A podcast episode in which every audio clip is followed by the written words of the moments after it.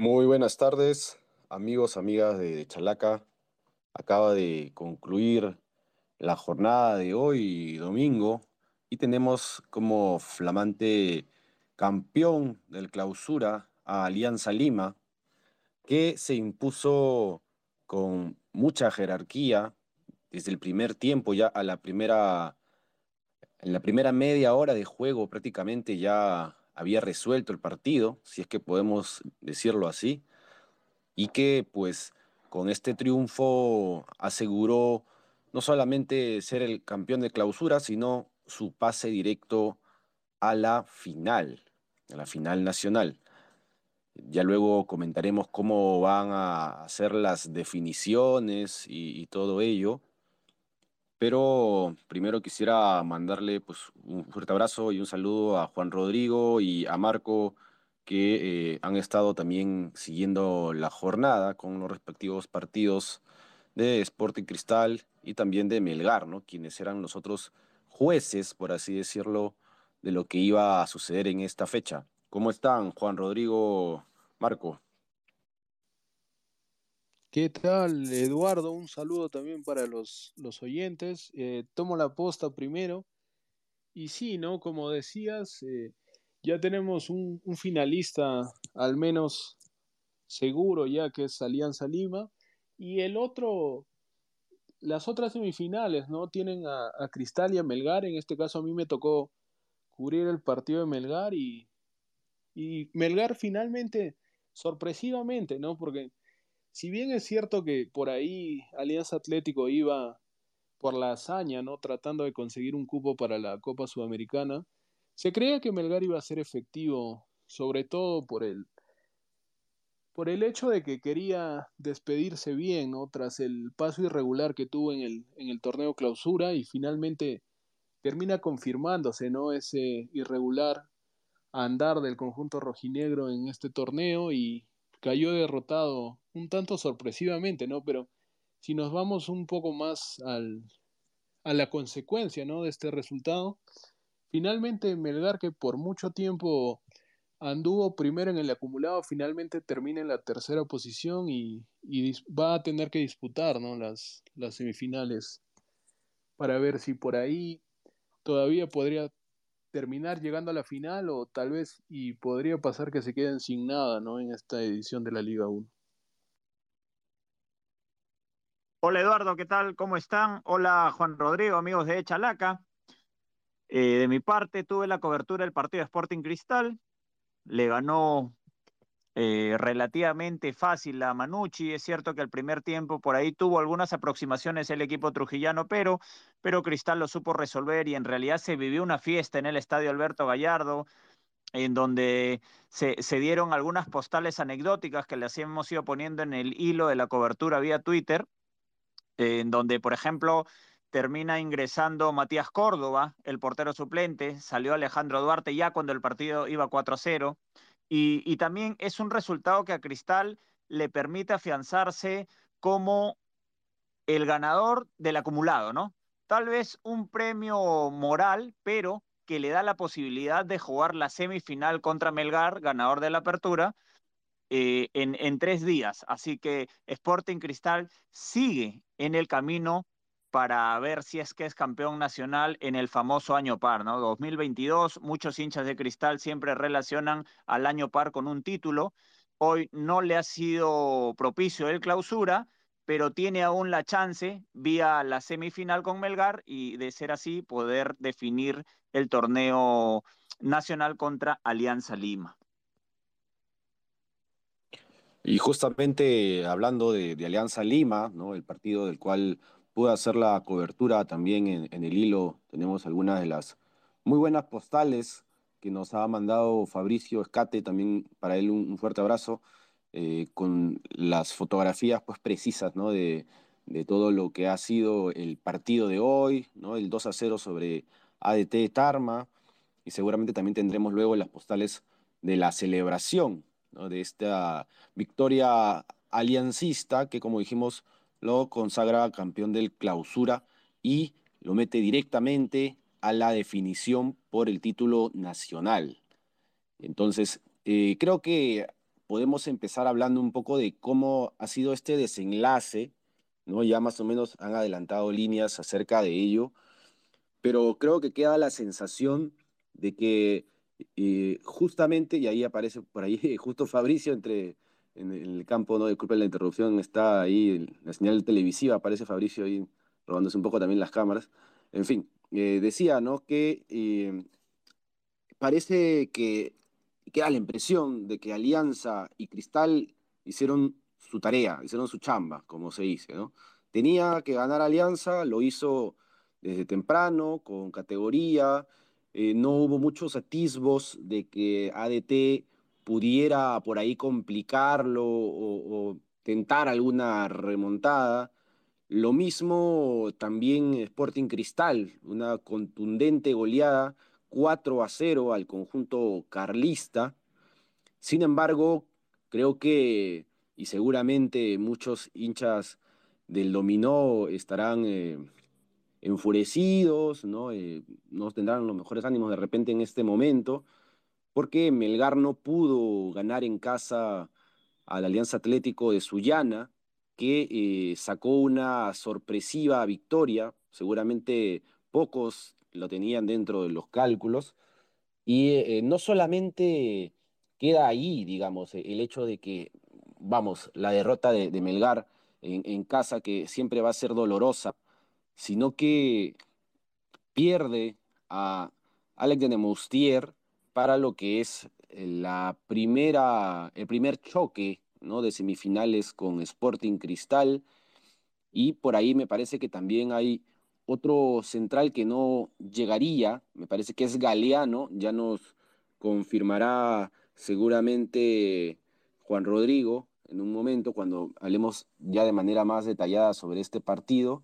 Entonces, Melgar en general con muchos altibajos, creo yo, ¿no? Después de, que asume la Ballén, creo que el golpe de la Sudamericana, de, su eliminación, eh, no terminó de, ser bien digerido y pues a la larga de, de las fechas fue muy irregular, muy irregular, no pudo revalidar su buen torneo Apertura, donde salió campeón, y eh, creo que eso termina siendo seguramente decepcionante para los hinchas de Melgar, que estaban muy eh, seguramente ilusionados con que quizás se pueda tentar el, campeonato directamente, ¿no? Eh, sin tener que ejecutar alguna de las definiciones.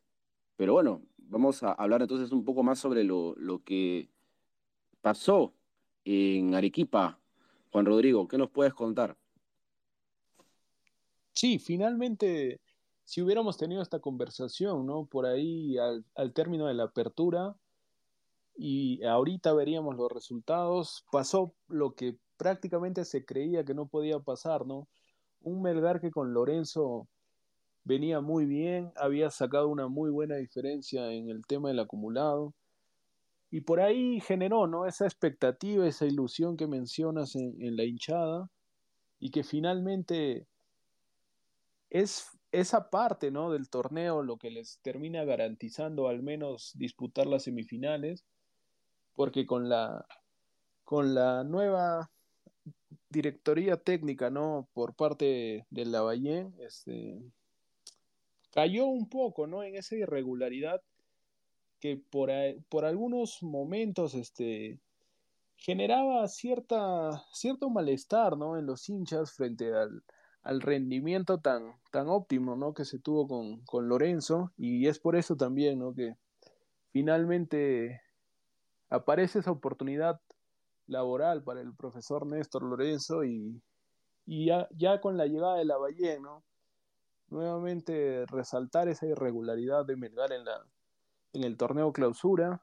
Tal vez hoy nuevamente un partido que, si bien es cierto, era complicado de por sí que Melgar pudiese recuperar el, segundo lugar del acumulado por el tema de la diferencia de gol, al menos la hinchada rojinegra, ¿no? Esperaba por ahí un, un triunfo, si es que no era una goleada de parte de, su, de su cuadro, pero por el otro lado también estaba, ¿no? Un Alianza Atlético que, que venía a buscar sus objetivos. Entonces, tal vez por, desde ese punto era un poquito el partido más complicado por, por verlo de algún modo, ¿no? Por el hecho de que el, que el rival, a comparación de, de Alianza y Cristal, buscaba por ahí algún objetivo extra.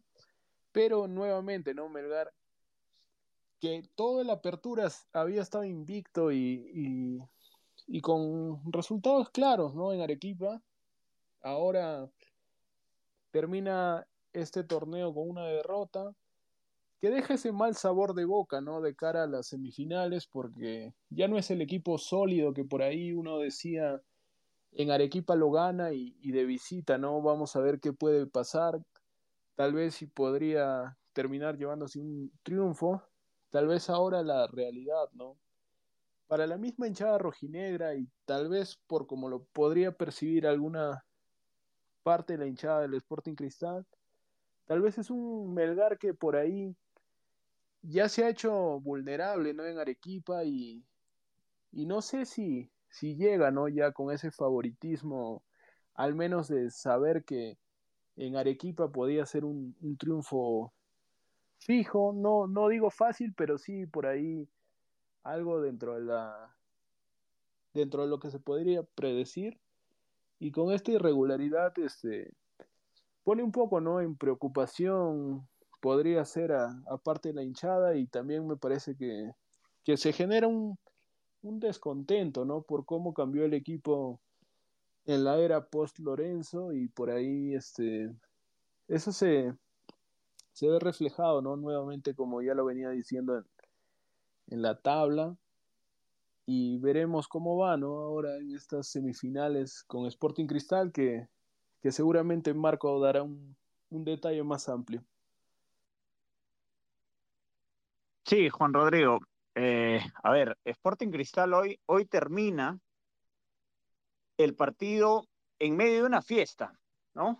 Probablemente el hincha ya sabía que Alianza Lima iba, iba a obtener el torneo clausura.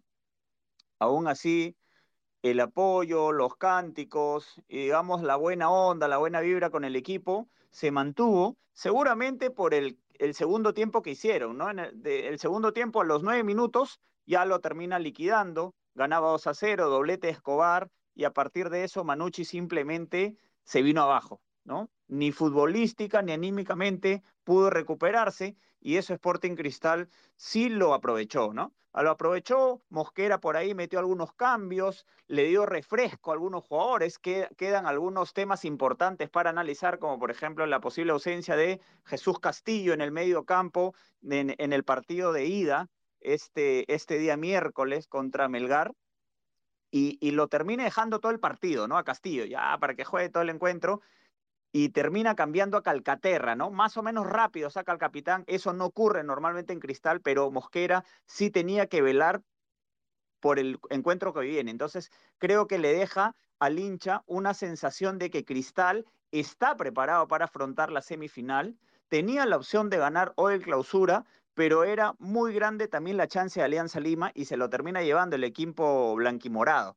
Así que ya el día miércoles Cristal juega la semifinal, ha estado concentrado para ello, deja buenas sensaciones. Hoy metió cuatro goles, no le anotaron, no sufrió mucho, digamos, en defensa. Recordemos que Cristal tiene un sistema defensivo que permite que el rival le llegue mucho. Aún así, Cristal terminó imponiendo su juego, la calidad. Hoy tuvieron titularidad también Escobar y Bonanote, que le termina dando un aire fresco al ataque Sporting Cristal. Y creo que eso lo está valorando el hincha. Así que me parece que, eh, así como Melgar viene un poco bajoneado por la derrota, por las ausencias de los centrales y porque ya no se ha hecho inexpugnable en Arequipa, Sporting Cristal viene con una moral bien arriba. Creo que es muy importante lo que mencionas ahí, Marco. También ya Juan Rodrigo nos había dado nuestros alcances acerca del partido de Melgar. Y dicho sea de paso, no es la mejor manera tampoco, ¿no? Cerrar en casa el torneo, digámoslo así, la, la fase regular, eh, perdiendo, ¿no? Eh, así sea por la mínima diferencia, creo que el hincha eh, del dominó, el hincha rojinegro esperaba pues seguramente el triunfo, y hay que decirlo, Alianza Atlético se ha jugado un campañón también, ¿no? En esta temporada, con ese triunfo aseguró su pase a la Copa Sudamericana, pero eso ya lo hablaremos más adelante. En cuanto a lo de Cristal, yo creo que es muy interesante eso que, menciona Marco. Llega eh, bastante enfocado, podríamos decirlo así, a lo que sería pues estas definiciones. Creo que ya siendo conscientes de eh, las ausencias, ¿no? Por ejemplo, por un lado la de Gerald Martín Tábara, ¿no? Que se vio envuelto en un lamentable caso de, abuso, está siendo investigado y ha sido separado el plantel de, Cristal. Y bueno, por ahí mencionabas que quizás también eh, Castillo podía eh, estar en, en, duda. Pero el tema acá creo que Cristal tiene cómo conseguir esos recambios para poder eh, de repente enfrentar con mejor cara este, estas definiciones. Hay que decirlo, y seguramente muchos hinchas de cristal lo piensan así, el, digamos, la oportunidad de campeonar de clausura se le fue cuando no pudieron contra Atlético Grau, que otro gran campañón, ¿no? otro equipo que ha hecho un campañón, el patrimonio de Piura, eh, y que pues también ha conseguido su clasificación a la Sudamericana. Y es muy importante que, pues, ver cómo es que el factor anímico va a terminar influyendo en las próximas, esos próximos duelos ¿no? a, muerte que van a haber. Eh, va a ser también eh, fundamental destacar que eh, tres días es muy poco, en realidad, poco tiempo para poder recuperarse de repente ¿no? de algún golpe anímico o también le, le puede venir bien a quien anda más motivado, por así decirlo, del plantel.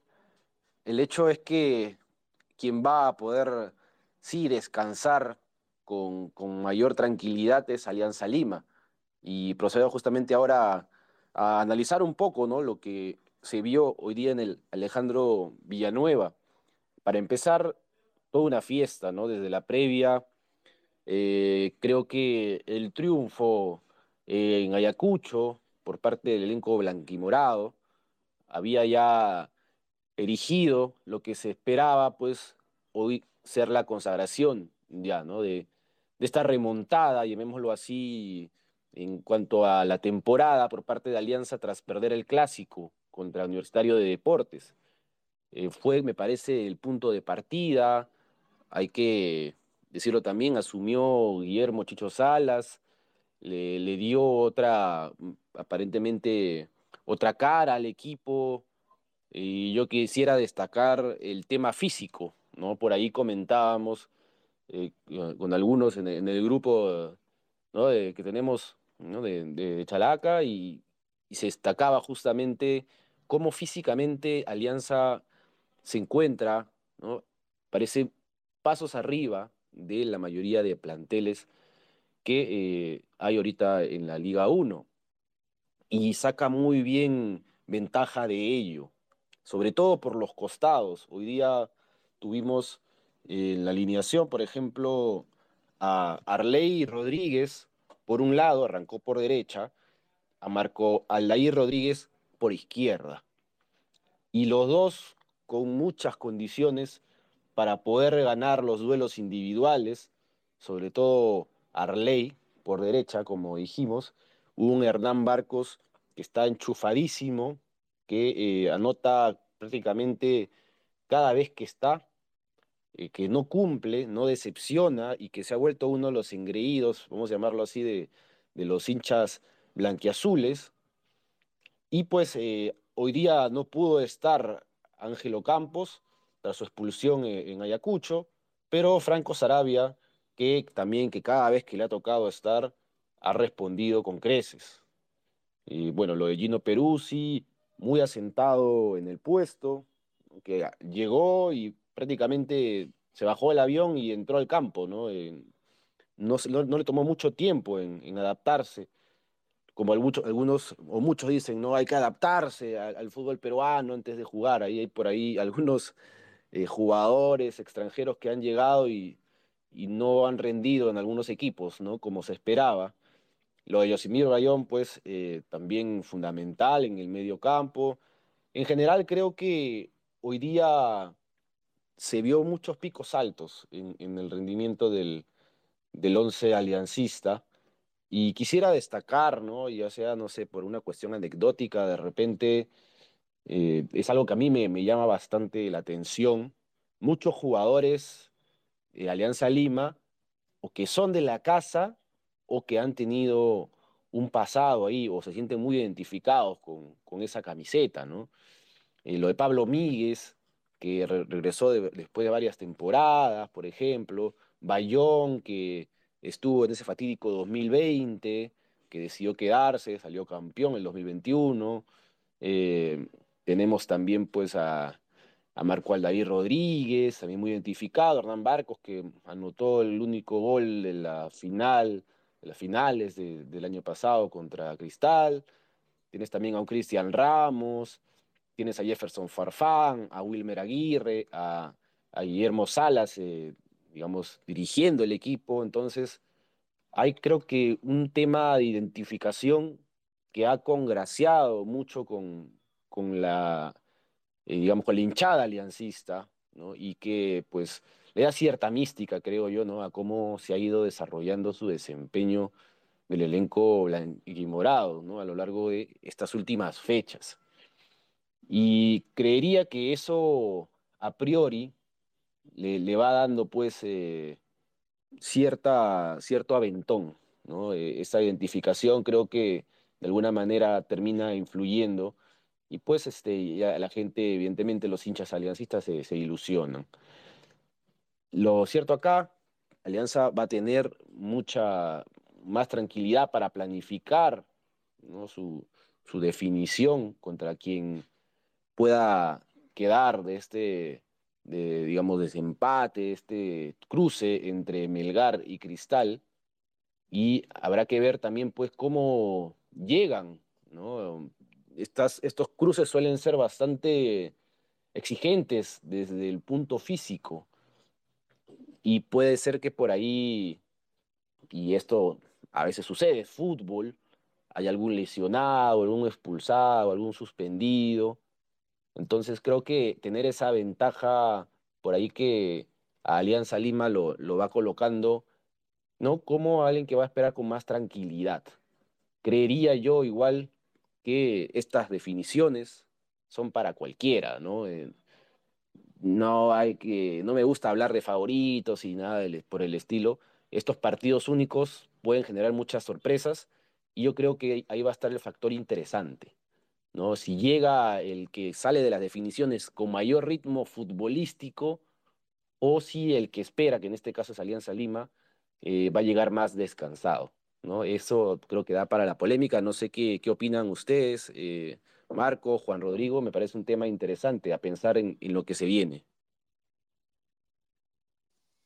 Sí, yo quisiera destacar también en el conjunto de Alianza Lima el hecho de que por ahí, como mencionamos, ¿no?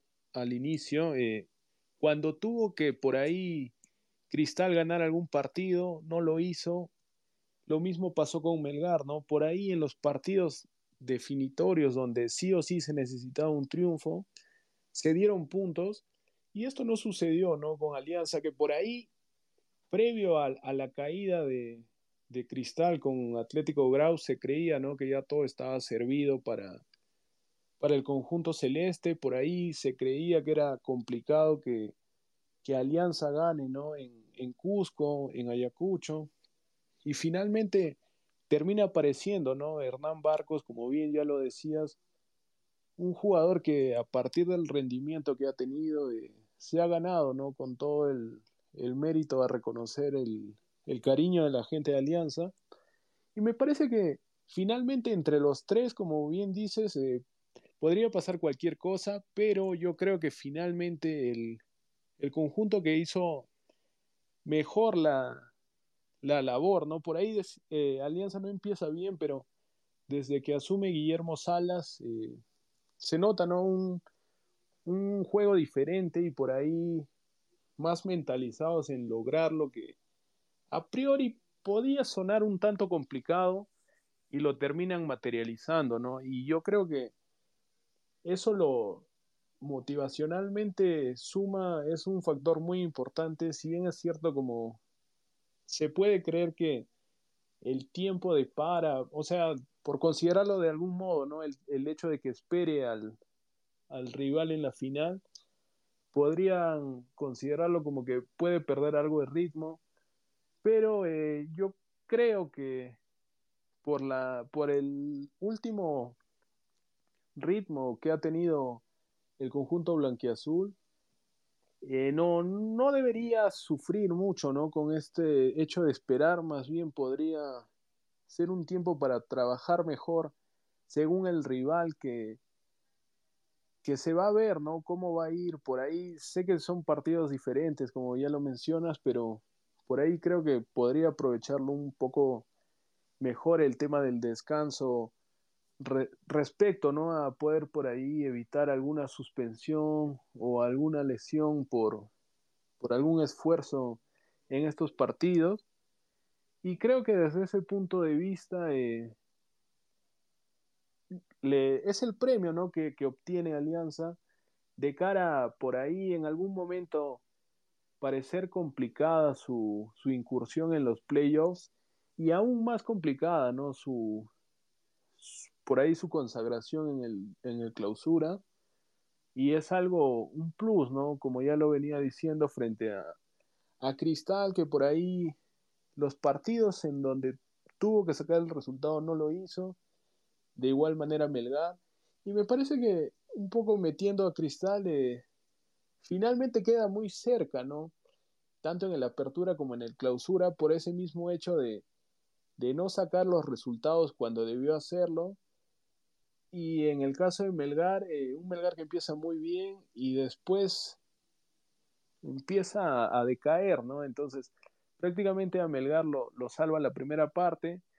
A Cristal se puede considerar que ha sido parejo, ¿no? Todo su, torneo, pero los partidos decisivos no los, no los sacó adelante.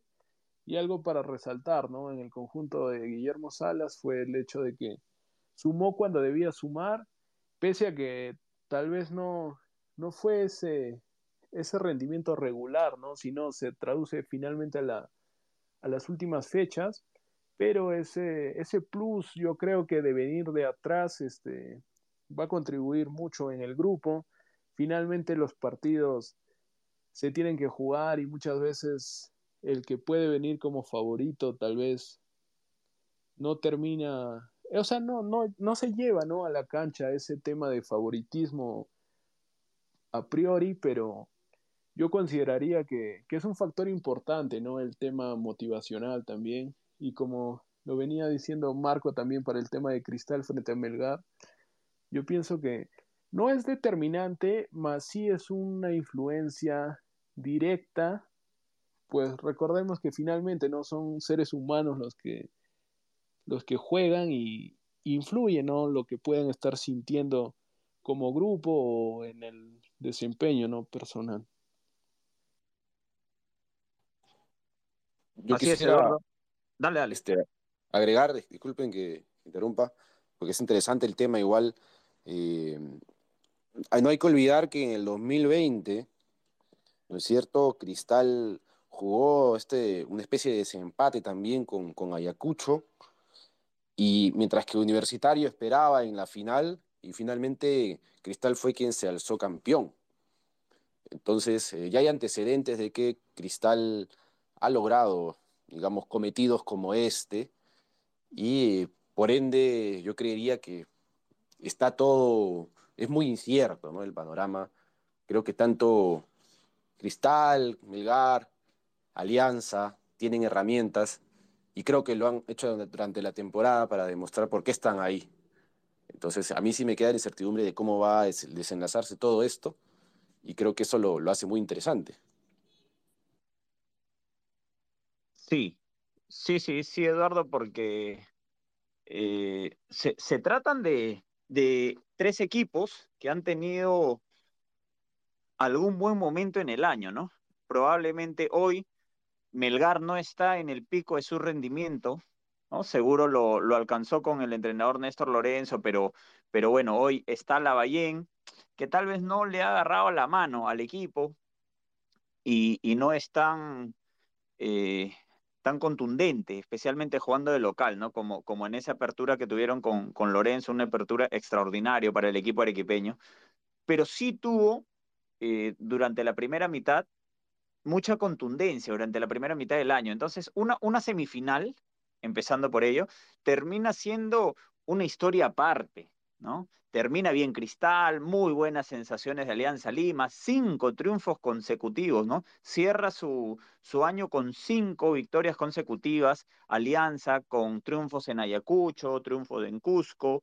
Entonces, el, el inicio como entrenador principal de Guillermo Salas es de ensueño, Sporting Cristal también lo termina dulce, ¿no? Es cierto que la derrota contra Grau pegó mucho y ahora este tema extradeportivo de, de Tábara también afecta, pero están intentando poner en una burbuja al equipo para que no le, no le, no le llegue a afectar tanto, ¿no? En el tema futbolístico y por ahí he encontrado algunos rendimientos Mosquera que han sido positivos, ¿no? Un Roberto Mosquera que ha tenido eh, o es uno de los pocos entrenadores que ha cerrado el año, ¿no? Que ha comenzado y ha cerrado el año, son, son pocos los equipos que, que tienen esa condición. Y, y, un Roberto Mosquera que es el entrenador que tiene más victorias durante el año. Entonces, eh, sabe gestionar también a su equipo, ¿no? Conoce a Cristal, ya lo señalaba Eduardo en el 2020. Jugar, tuvo que jugar Cristal una definición contra Ayacucho, o perdón, una semifinal contra Ayacucho, porque Ayacucho fue el ganador de clausura. ¿No? Cristal lo termina superando y luego ya le gana la final a Universitario. Entonces, también Cristal, con este entrenador y con muchos jugadores de esta plantilla, ya conocen el camino, ¿no? Algo muy importante, algo que no ocurre, por ejemplo, en Melgar. ¿Cuántos jugadores de Melgar han sido campeones? Entonces, eso a veces también influye, ¿no? Esta experiencia de conocer el camino, de saber qué es lo que tienes que hacer en los días previos, de saber qué es lo que tienes que entrenar, qué tienes que corregir, hasta cómo tienes que estar eh, comportándote el día anterior o el día mismo del partido, te lo termina dando la experiencia, ¿no? Y en el caso al menos de la semifinal, me parece que por ahí se inclinaría un poquito eso, ¿no? Eso a favor de Cristal. Y luego, bueno, Melgar puede ser súper contundente en Arequipa y, y vamos a hacer números, ¿no? Pero, pero al menos en la previa parece ello. Y ya para el finalista, sea quien fuere, va a enfrentar una Alianza Lima eh, que ha tenido un octubre milagroso, ¿no? Un, Alianza Lima que termina sacando al, al entrenador eh, Bustos por malos resultados, lo deja Guillermo Salas, ¿no? Como interino, a ver qué pasaba, y termina llevándose el clausura en un rush final impresionante. Entonces, me parece que quien sea el finalista va a encontrar en el ganador del clausura a un equipo que le va a dar pelea. Ahora, también viene la otra visión, ¿no? Alianza Lima en el año le pudo ganar a Melgar, Alianza Lima en el año le ha podido ganar al Cristal. Entonces, también como que eh, probablemente en el equipo de la victoria tengan algún candidato, ¿no? Más allá de, la historia, más allá de la jerarquía, más allá de la cantidad de títulos, creo que seguramente en Alianza van a preferir a un rival antes que al otro, ¿no? Y no está mal, porque al fin y al cabo el fútbol es para eso, ¿no? El fútbol es para, para ganar los o alcanzar los objetivos, en este caso es el torneo nacional de, de este año par para los hinchas de Sporting Cristal que, que escuchan, ¿no? Hinchas que están muy ilusionados y para Alianza Lima y Melgar también la oportunidad de, de ir terminando eh, con esta, estas buena costumbre para el equipo celeste, ¿no? De, del famoso año par.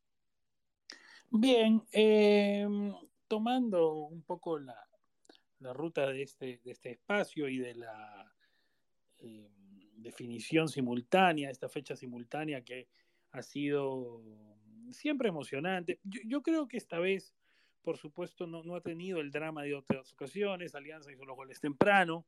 Eso causó que lo que sucediera en el Gallardo y en Arequipa para efectos de lo que tenía que ver con definición por el título. El partido de Arequipa fue también importante para el desenlace de la Sudamericana, eso lo haremos luego. Eh, creo que, más allá de eso, y por supuesto también pues lo que pasó, con, las emociones centrales estuvieron al final con, la clasificación al, otro torneo, a la sudamericana, con lo que pasaba con Cienciano, que se estuvo quedando afuera un buen rato.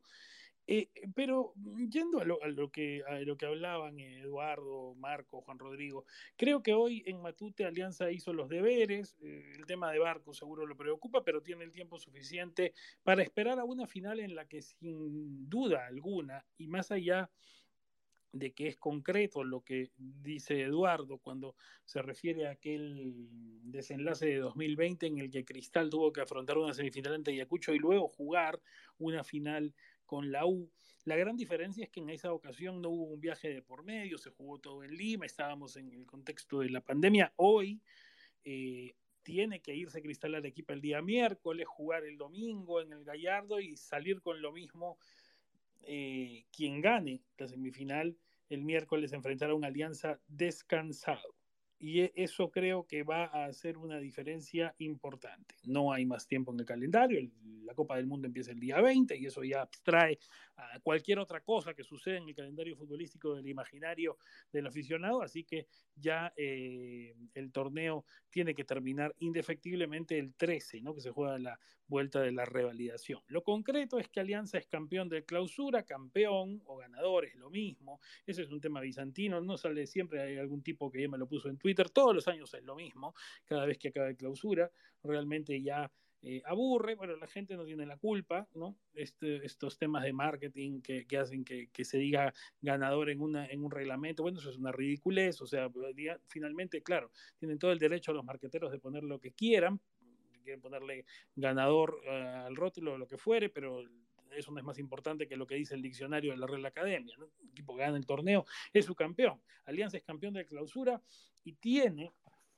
por tanto, ya un eh, título eh, más en torneos cortos, ¿no? El cuadro íntimo que, por supuesto ha ganado ya el clausura también en los años 97, que fue nacional, el 99, que perdió la final como universitario, el 2003, en una cuestionabilísima decisión de la Federación Peruana de Fútbol, hasta lindando con lo vergonzoso cuando se, eh, digamos, podías declarar campeón Alianza de Clausura, pero luego se omitió eh, mantener las mismas posiciones para la clasificación a, los torneos continentales y, y Sport Boys terminó retirándose del torneo.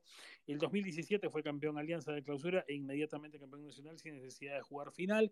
El 2019 campeón de Clausura Alianza y perdió la final combinacional. Y el 2021 campeonó Alianza la fase 2 o llamada así eh, en el contexto de pandemia en el torneo del año pasado, campeonó la fase 2 o clausura y terminó ganándole la final a Cristales. El séptimo título de un torneo clausura que gana Alianza, ¿no? Sumando a su mm, palmarés de torneos cortos, ¿no? Que incluye eh, cinco títulos de torneo apertura, dos del descentralizado eh, cuando se jugaba eh, descentralizado en la segunda parte del año, en el 86 y el 87, y así por el estilo, en el contexto de los torneos nacionales, eh, sumar también, bueno, los títulos del Metropolitano, el recordado descentralizado B, y en fin, eh, temas que, que, quedan para el palmarés y la estadística y que están tan en boga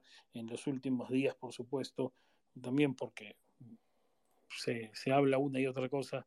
Ya saben que acá en De Chalaca siempre tratamos de adscribirnos estrictamente a lo histórico. Pero yendo al fútbol, y hoy día la clara victoria de Alianza sobre ADT, Eduardo, me parece eh, que, que, ya yendo a lo futbolístico fue un partido eh, racito, ¿no? Digamos, eh, Alianza hizo, como decía, la tarea rápido y no tuvo que complicarse. Definió en media hora el partido y, luego de eso creo que su principal preocupación pasó a ser cuidar a los jugadores todo lo que se pudiera para la definición dentro de 10 días.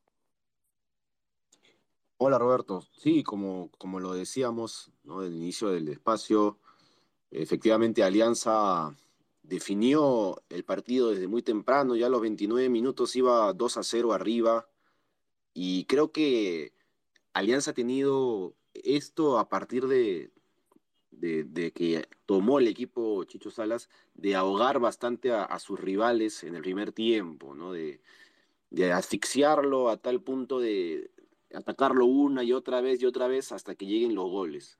Y hoy lo sufrió ADT, ¿no? antes de que llegue eh, el gol de, Hernán Barcos a los 17 minutos, ya había tenido el mismo Barcos dos opciones claras de gol. Una que le anulan porque empuja a Gervé Cambú ¿no? al cabecear y la segunda que increíblemente erra debajo del arco, ¿no? cuando tenía que simplemente empujar el balón.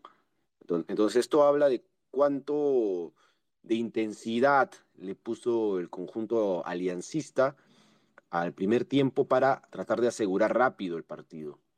Y creo que después ya fue, como bien dices, Roberto, manejar el, trámite del juego, cuidar un poco los jugadores, tentar si por ahí se podía conseguir el tercer gol, pero ya no con mucha desesperación porque ADT tampoco hacía mucho para poder eh, cambiar la historia.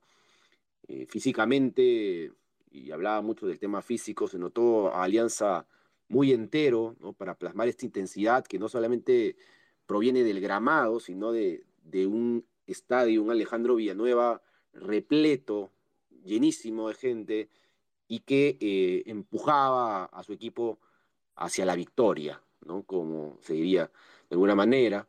Eh, tanto así que incluso cuando termina el partido lo, quieren entrevistar a, al Gervé Cambú y eh, no logra escuchar lo que el reportero de un canal de televisión le dice a menos de un metro de distancia, a centímetros de distancia.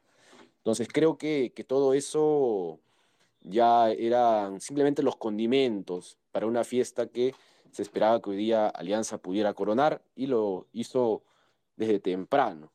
En cuanto a ADT, me gustaría mencionar, destacar lo de Yandesa, creo que fue uno de los pocos que mostró cierta rebeldía. De hecho, era el que trataba de por sí mismo resolver, a veces a través de las individuales. Un poco lo de Erinson Ramírez también, y un poco menos todavía de, Kevin Serna, pero en general creo que no mostró, no mostró mucha dosis de rebeldía eh, el cuadro tarmeño y pues Alianza no vio en duda en ningún momento su, su triunfo que hoy pues terminó siendo con mucha jerarquía y claridad.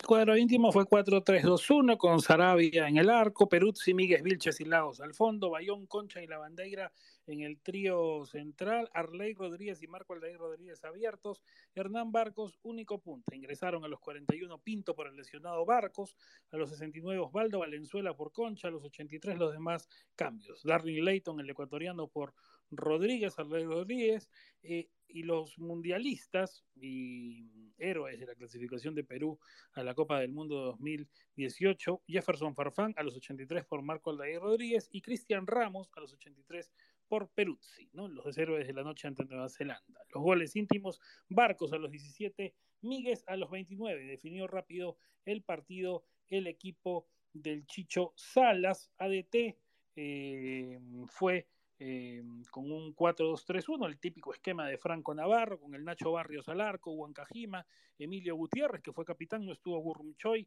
Hervé Cambú y Cesaringa al fondo, Armando Alfajeme, el León y Cristian Velarde al medio, el colombiano Kevin Serna, Erinson Ramírez, Yandesa, el trío eh, lanzador, detrás del uruguayo Facundo Rodríguez. Ingresaron en el Vendaval Celeste Cristian Vargas por um, precisamente Rodríguez a los 62, ese cambio fue el medio tiempo, a los 62 Dylan Caro por Inga, a los 87 además Robles por Deza y a los 92 más Jorge Palomino por Velarde, ¿no? Un eh, partido que en el trámite, digamos, para ADT hay algo que, digamos, eh, era importante para ADT, volver a Matute después de más de tres décadas, ¿no? No, no me entiendo la circunstancia, pero no me agradó, no sé si al final, eh, hubo, creo que no hubo restricción, no lo sé, no, sé porque había una expectativa de la gente de ADT de poder ver el partido, entiendo que ahí estado sobre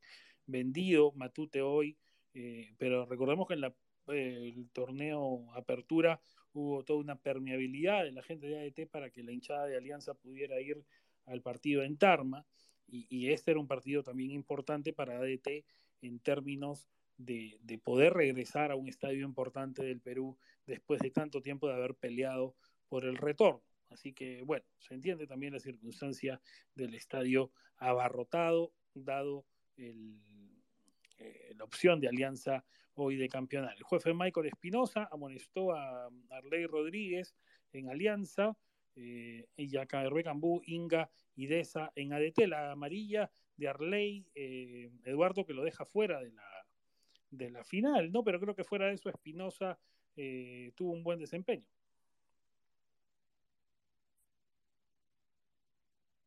Sí, Roberto, tal como señalas, Arley queda, pues, digamos, fuera, que estaría suspendido, ¿no? Ante lo que sería la definición, unas definiciones, y eh, también hay preocupación, ¿no? Un poco por lo de Hernán Marcos, que salió adolorido y todo lo demás. Creo que más crítico sería la ausencia de, de Barcos que la de Arley, que si bien viene en buen momento, creo que Alianza tiene como poder suplir poco su ausencia. En cambio, un goleador como Barcos creo que no tiene ahora mismo y que sea tan influyente en el juego, por supuesto. En cuanto a lo que mencionas del, del arbitraje, yo creo que la cuarteta comandada por Michael Espinosa no se complicó mucho hoy, en realidad eh, un partido bastante tranquilo en el sentido de que no hubo polémicas, por ahí sí algunas tarjetas amarillas, porque en algún momento empezó a, a ponerse la pierna fuerte, ¿no? De, más que nada de la parte de la gente de, ADT hacia los jugadores de Alianza, eh, este, este, tema de querer, por supuesto, eh, aguarle la fiesta, por así decirlo, ¿no? Al club aliancista, pero finalmente no hubo alguna jugada que de repente por ahí desatara algún tipo de, de, discusión sobre, no sé si hubiese sido una tarjeta roja o un posible penal o nada por el estilo. Creo que muy tranquilo el desenvolvimiento del juego para que Michael Espinosa no tuviera que interferir demasiado en lo que se vio hoy en Matute. Y el capo Eduardo Bayón con 16, el capitán aliancista, que eh, me parece eh, tiene mm, el, respaldo, ¿no? Como tú decías hace un rato, el sobreviviente de ese 2020 oscuro para Alianza, eh, es al final siempre alguien regular, eh, más allá de que otros luzcan más. Hoy creo que su jerarquía se hizo notar. Lo de Bayón, eh, claro, hay que decirlo, para mí es, es una opinión personal, el corazón de, de esta alianza, ¿no? Eh, el corazón que ha sobrevivido ¿no? los momentos más duros y también los más bonitos para los hinchas de alianza, supongo también, ¿no? no supongo, es así, el año pasado fue parte del plantel campeón y que hoy nuevamente pues eh, encamina a su equipo a eh, poder disputar otra final ¿no? Y como capitán, creo que tiene espalda para ello, se ha ganado mucho el favor de, de, la hinchada aliancista y sobre todo lo refrenda en el juego.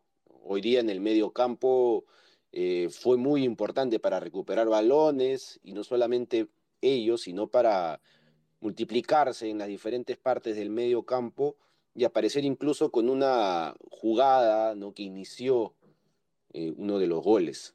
Entonces, creo que lo, lo de Bayón, eh, muy consolidado, ¿no? En una etapa, digamos, también bastante madura ya futbolísticamente hablando del jugador, termina siendo hoy de lo más destacado de un Alianza Lima que en general me parece que en el primer tiempo redondea un excelente desempeño en cuestiones individuales en la mayoría de, sus jugadores.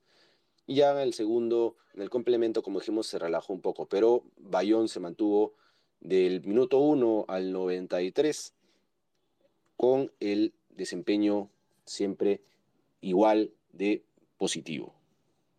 Bien, eh, gracias Eduardo por el completo análisis del, triunfo íntimo y el título.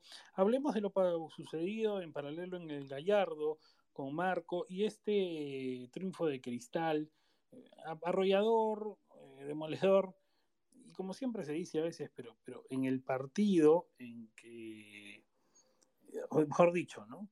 Eh, claro, los hinchas de cristal se quedan con la idea de que su equipo arrasó cuando tuvo siempre, excepto en el encuentro que más pesaba, que era aquel contra Grau, porque dirán, no, sí, bueno, Grau era un equipo que peleaba el campeonato, entonces no es, no es eh, lo mismo, ¿no? Que hubiera sido en cualquiera. El hincha puede verlo así, pero Grau peleaba el campeonato, no era, no era una perita en dulce.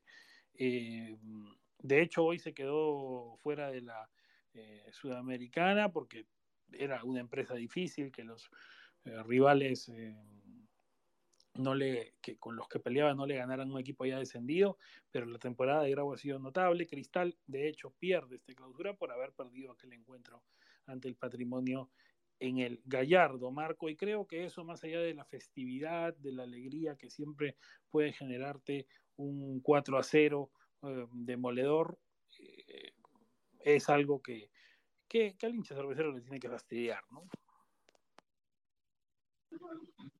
Sí, Definitivamente, ¿no? Eh, Sporting Cristal venía siendo muy sólido a lo largo del torneo, clausura especialmente, y la derrota contra Grau eh, lo termina dejando sin esta, sin esta opción de hoy ganar el clausura, ¿no?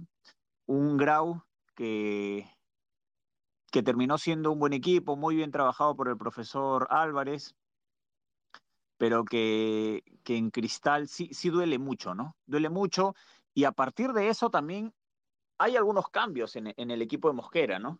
Porque le da mayor protagonismo al, ecuatoriano Jofre Escobar, lo sufre de alguna manera Irving Ávila, ¿no? un Ávila que no ha tenido un buen año. Normalmente en Cristal, Ávila ya no estaba dando la talla para el nivel internacional pero al menos te alcanzaba para el torneo local. Esta temporada no ha sido así, entonces eh, en, Cristal se, termina sintiendo, en algún momento se quedan sin Lisa, se va Canchita González, y los dos que, que vinieron, Bonanote y Escobar, no estaban teniendo el, protagonismo tal vez eh, necesario, ¿no? El protagonismo que, que estaban llamados a tener porque el equipo ganaba. Ahora, ganaba no necesariamente en circunstancias arrolladoras como la de hoy, ¿no? Recordemos el partido contra Boys. Fue muy emocionante para, para cualquier hincha del fútbol, pero para los de Sporting Cristal termina quedándole una espinita porque eh, Boys, con la fragilidad que tenía. Con los problemas que, ha acarreado el, el cuadro rosado en todo el año, le termina siendo partido a Cristal. Entonces, sí es cierto, eh, le, le, va mal, duele mucho al hincha celeste la derrota contra Grau, pero me parece, ¿ah? me, da la impresión que el triunfo en Sullana los, de alguna manera, los volvió a encaminar. Y, y lo de hoy mm, termina siendo para el hincha, ¿no?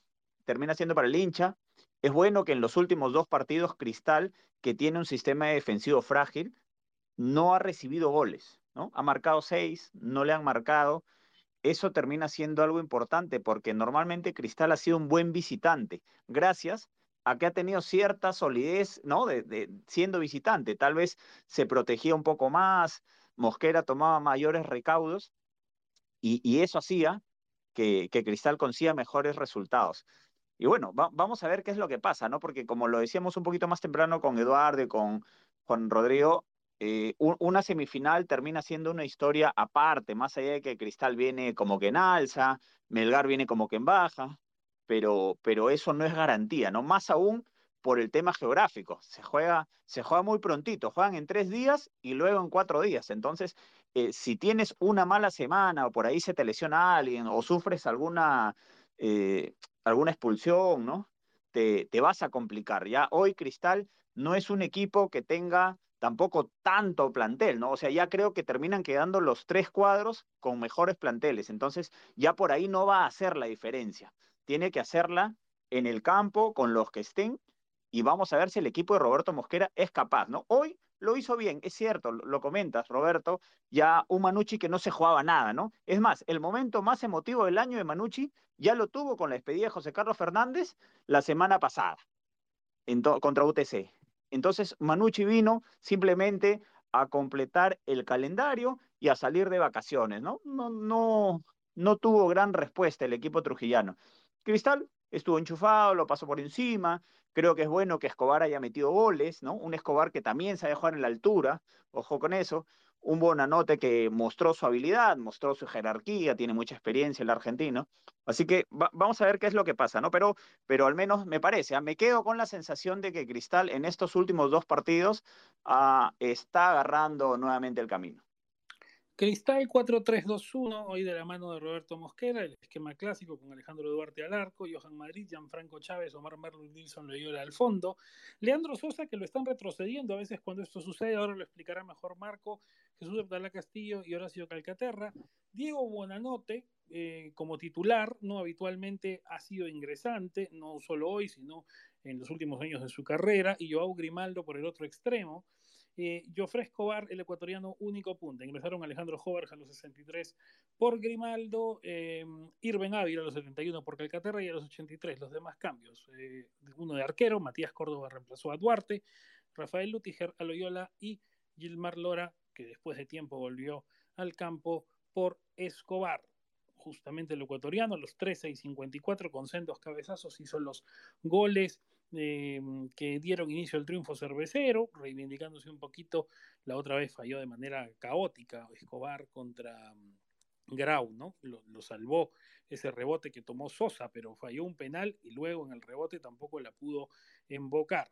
Ahora con dos goles se reivindicó. A los 75 Buenanote, que anda certero, es sin duda un jugador de categoría importante para nuestro medio, el menudísimo volante argentino, y a los 83 Alejandro Jover de penal cerró Guarismos 4 para Cristal, 0 para Manucci, en esta idea, ¿no, Marco, de que Buenanote pueda venir desde el vamos? Sí, eh, me parece que si Cristal hubiera mantenido esa racha, ¿no? Y no, no perdía contra Grau y se llevaba el clausura, no hubiera metido mano Mosquera en el 11. Pero a partir de ello eh, eh, termina siendo un punto de quiebre esa derrota en el Gallardo contra Atlético Grau. Y tanto Bonanote como Escobar van a ser titulares. O sea, están para ser titulares. Ya hoy tenemos también la baja de Tábara. Entonces ellos van a tener que jugar. Y respecto al uruguayo Leandro Sosa, bueno, es un jugador polifuncional, ¿no? Te sirve, a ver, tiene mucha dinámica, tiene mucho sacrificio, también tiene fútbol, es un jugador que le gusta al hincha Sporting Cristal. Y, y, al menos hoy lo, retrocedieron, jugó en esa línea de tres mediocampistas de, contención, pero en realidad terminan siendo como mixos, ¿no? Los tres atacan, los tres defienden, tienen un ancla, eh, el día de hoy fue Jesús Castillo, pero, pero ahí Sosa y Calcaterra se, se complementan bien. Ya lo decíamos, ¿no? Eh, Cristal jugó con otras pulsaciones, ¿no? Manucci tal vez no era el rival para hacer una evaluación, pero lo importante creo que es que ante un equipo que ya no se jugaba nada y que no te iba a poner gran resistencia, lo terminas pasando por encima, ¿no? Creo que esa es la, la reflexión final. El tricolor hoy en el Gallardo, en el cierre de persiana, como decía Marco ya por nada, realmente Manucci, ni siquiera la circunstancia de Fernández, Diego Aro, eh, perdón, eh, Diego Aro fue el árbitro, eh, Manucci 3-3-2-2 nominal, ¿no? Con Steven Rivadeneira en el arco, Nicolás Olivera, John Narváez y Matías Yontop al fondo. Acá nos corregirá Marcos y finalmente el dibujo terminó siendo distinto en función de la posición del capitán, el uruguayo Lucas Rodríguez, Gustavo Viera y José María Inga, los tres al medio en principio, aunque Rodríguez también a veces se da de lateral derecho y, eso podría haber sido diferente. José Daniel Rivera y Joaciño Arrué como extremos y en punta el mexicano el Puma, Diego Chávez Collins y Matías Zúcar. Ingresaron eh, Yuriel Celia a los 59 por eh, el Puma Chávez, a los 67 José Carlos Fernández. En el último partido de su extensa trayectoria profesional jugó 21 eh, temporadas. José Carlos Fernández, que debutó en 2002 con Casaquilla de Sport Copsol y además eh, la curiosidad, ¿no? Su primer gol en el fútbol profesional fue contra Alianza Atlético en 2002 en una derrota en el Mansiche, en el arco sur del Mansiche, perdió 2-4 Copsol aquella tarde y su último gol como profesional ha sido también en una en un bueno, salvó la derrota esa vez entre eh, Alianza Atlético con Manucci en la antepenúltima jornada de este torneo, 21 años después. Vigencia importante, ¿no? De un jugador que se dio el gusto de vestir camisetas de tres equipos de su ciudad natal en la máxima categoría. Copsol, Vallejo y Manucci. A los 67 también entró Roberto Villamarín por Inga y a los 83 Jean-Pierre Cano por Zúcar. La verdad que, que, Pautazo nunca le agarró la mano al equipo y, y si bien él se queda, eh, que es lo sano, creo, para, para Manucci mantener un entrenador después de tanto cambio, pero lo hablábamos la semana pasada, Marco, ¿no? O sea, esto tiene que cambiar radicalmente y seguramente él va a meter mano al plantel de, en todos los niveles, en todas las líneas, porque un equipo que él puede armar y que le juegue lo que eh, conocemos que él como entrenador capaz puede dar. ¿no? Sí, a ver, lo de lo de Pautazo en Manucci no termina de cuajar, hasta, hasta me atrevería a decir que termina siendo un poco decepcionante, porque los, los números no la avalan, tuvo un, un final de campeonato bastante discreto. ¿eh? En siete jornadas solamente sacó dos puntos, ¿no? En las últimas siete jornadas solo sacó dos puntos, entonces eso no lo deja bien parado al, al técnico Pautazo. Aún así, eh, consiguió por ahí algunos resultados que le terminan sirviendo para, para mantener la categoría. Y, y, lo que viene para el próximo año tiene que ser definitivamente parte de una reorganización, pero, pero casi total, ¿no? En el equipo. El equipo está muy tibio, ¿no? Hoy, hoy es cierto, ya no juega por nada, pero el, el equipo no, no tenía pulsaciones.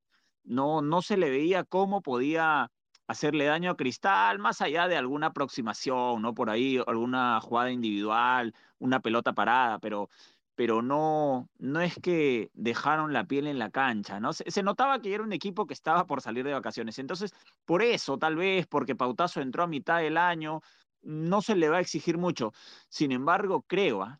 creo que si, si no corrige, si no mete mano en, en la plantilla, Pautazo no va a tener un, futuro tan alentador, ¿no? Porque el torneo, el torneo peruano tiene muchos inconvenientes por los temas geográficos, por el tema del calendario, ¿no? Este año se jugó con 19 equipos, entonces ahí, ahí me parece que a Pautazo todavía no, Pautazo no, ha, no le ha agarrado la mano al equipo trujillano. Vamos a ver, ¿no? vamos a ver qué es lo que viene para él, seguramente va a pedir extranjeros que según su criterio marquen la diferencia, porque, porque este año no, no, no lo tuvo Simanucci, ¿no? Más allá por ahí del, del capitán, del capitán eh, Lucas Rodríguez, creo que los demás prácticamente quedaron en deuda.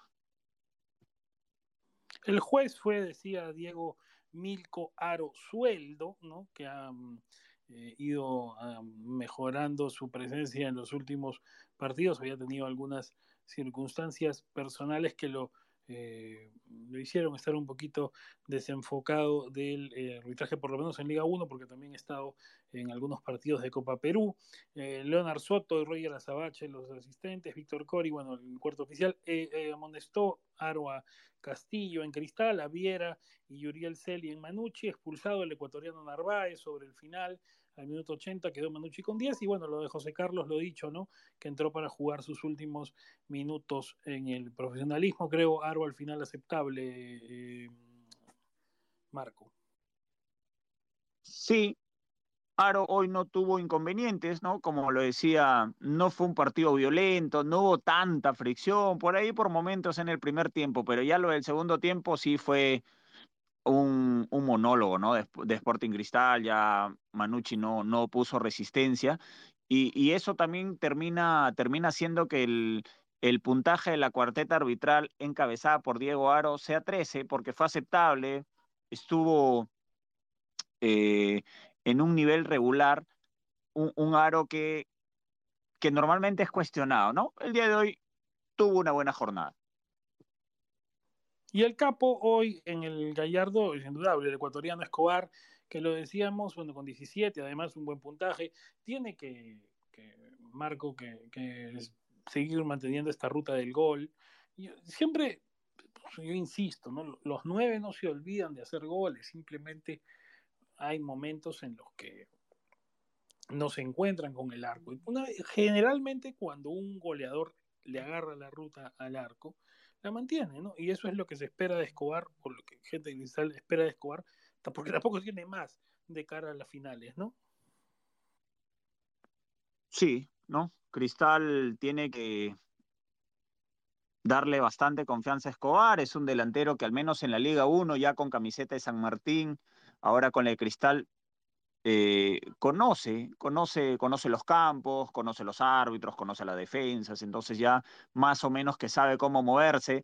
Hoy tuvo una actuación bastante destacada, metió dos goles de cabeza, su primer doblete en Sporting Cristal, llega cuatro tantos en la temporada con la camiseta celeste, ya había marcado anteriormente con San Martín, pero al menos con Sporting Cristal eh, va a cuatro tantos fue el jugador, el, capo del partido, ha sido el jugador más destacado. Gra gracias a él, Cristal pega en el inicio del primer tiempo y vuelve a pegar en el inicio del segundo tiempo, que ya termina siendo el golpe de knockout. Ya luego de ello, lo de Cristal, como, como lo he señalado repetidas veces, fue, fue un monólogo. Mosquera tuvo chances de hacer algunas variantes que ya las vas a ir indicando, pero, pero bien, bien lo de Escobar, un Escobar que está aprovechando sus oportunidades y, y, y, le sirve ese conocimiento de la geografía peruana, ¿no? Le toca ahora jugar en altura, luego regresar a, Lima y, y, en teoría no debería tener algún inconveniente para, para cumplir funciones o de nueve o de extremo, porque a veces también ha podido jugar así, ¿no? Entonces creo que Escobar le ha servido hoy a Cristal para poder abrir el marcador, para asegurar el resultado y ya luego ya lo terminan sacando, faltando pocos minutos para el aplauso, ¿no? Termina siendo el capo, ojo que estuvo bien acompañado por, por algunos compañeros, ¿no? Como Buenanote, como Grimaldo, que se fue medianamente rápido el partido, pero ha sido bastante desequilibrante. Es más, te diría que es, es una botella de oxígeno, de oxígeno Grimaldo para, para Sporting Cristal, ¿no? Tiene mucho desequilibrio, a veces va más rápido que la pelota, pero eso también termina siendo que sea un, un, un, un dolor de cabeza para el rival. Bien, gracias a Marco por la lectura completa de lo sucedido en el Gallardo. Hablemos de lo que pasó en el Monumental Virgen de Chapi de la Universidad Nacional de San Agustín. Una sorprendente victoria de Alianza Atlético, destacable, se jugó el todo por el todo del Vendaval. Lo que es penoso para sus aficionados es que no haya eh, conseguido al final Alianza Atlético la posibilidad de llegar a la Copa Sudamericana a pesar de esa gran victoria. ¿no? Melgar resbaló, lo comentaban más temprano ustedes, eh, muchachos, eh, Juan Rodrigo lo decía, ¿no? Melgar ha venido en decrecimiento. Encima se produce esta circunstancia de los aeros centrales que no van a estar en el encuentro ante Cristal y, y son más dudas que otra cosa las que quedaron en la UNSA. Nadie quedó contento, ¿no? Ni Melgar con, con ese resultado y el Atlético que pese a meter un triunfazo se terminó quedando afuera de la Sudamericana porque era difícil, ¿no? Necesitaba que fuera de hacer ese, ese enorme esfuerzo, eh, los equipos con los que competía, Cienciano y Binacional, no le ganaran equipos que ya estaban descendidos.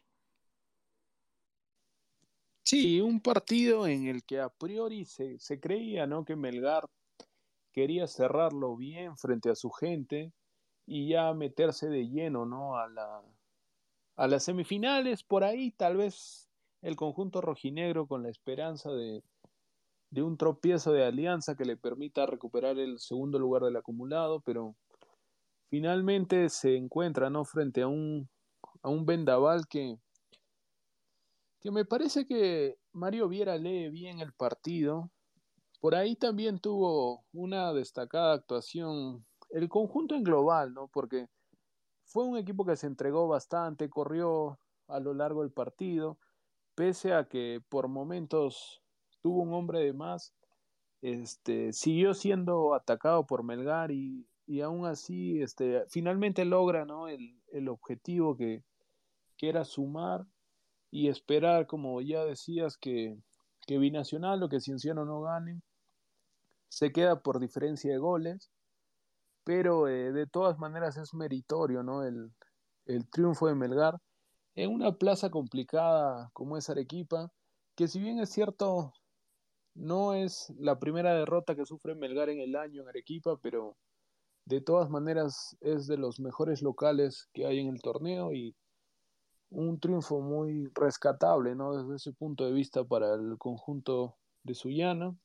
Y por el lado de Melgar, un, un conjunto que, como bien decías, pierde a, a Denemostier y a Galeano de cara a las, a las semifinales.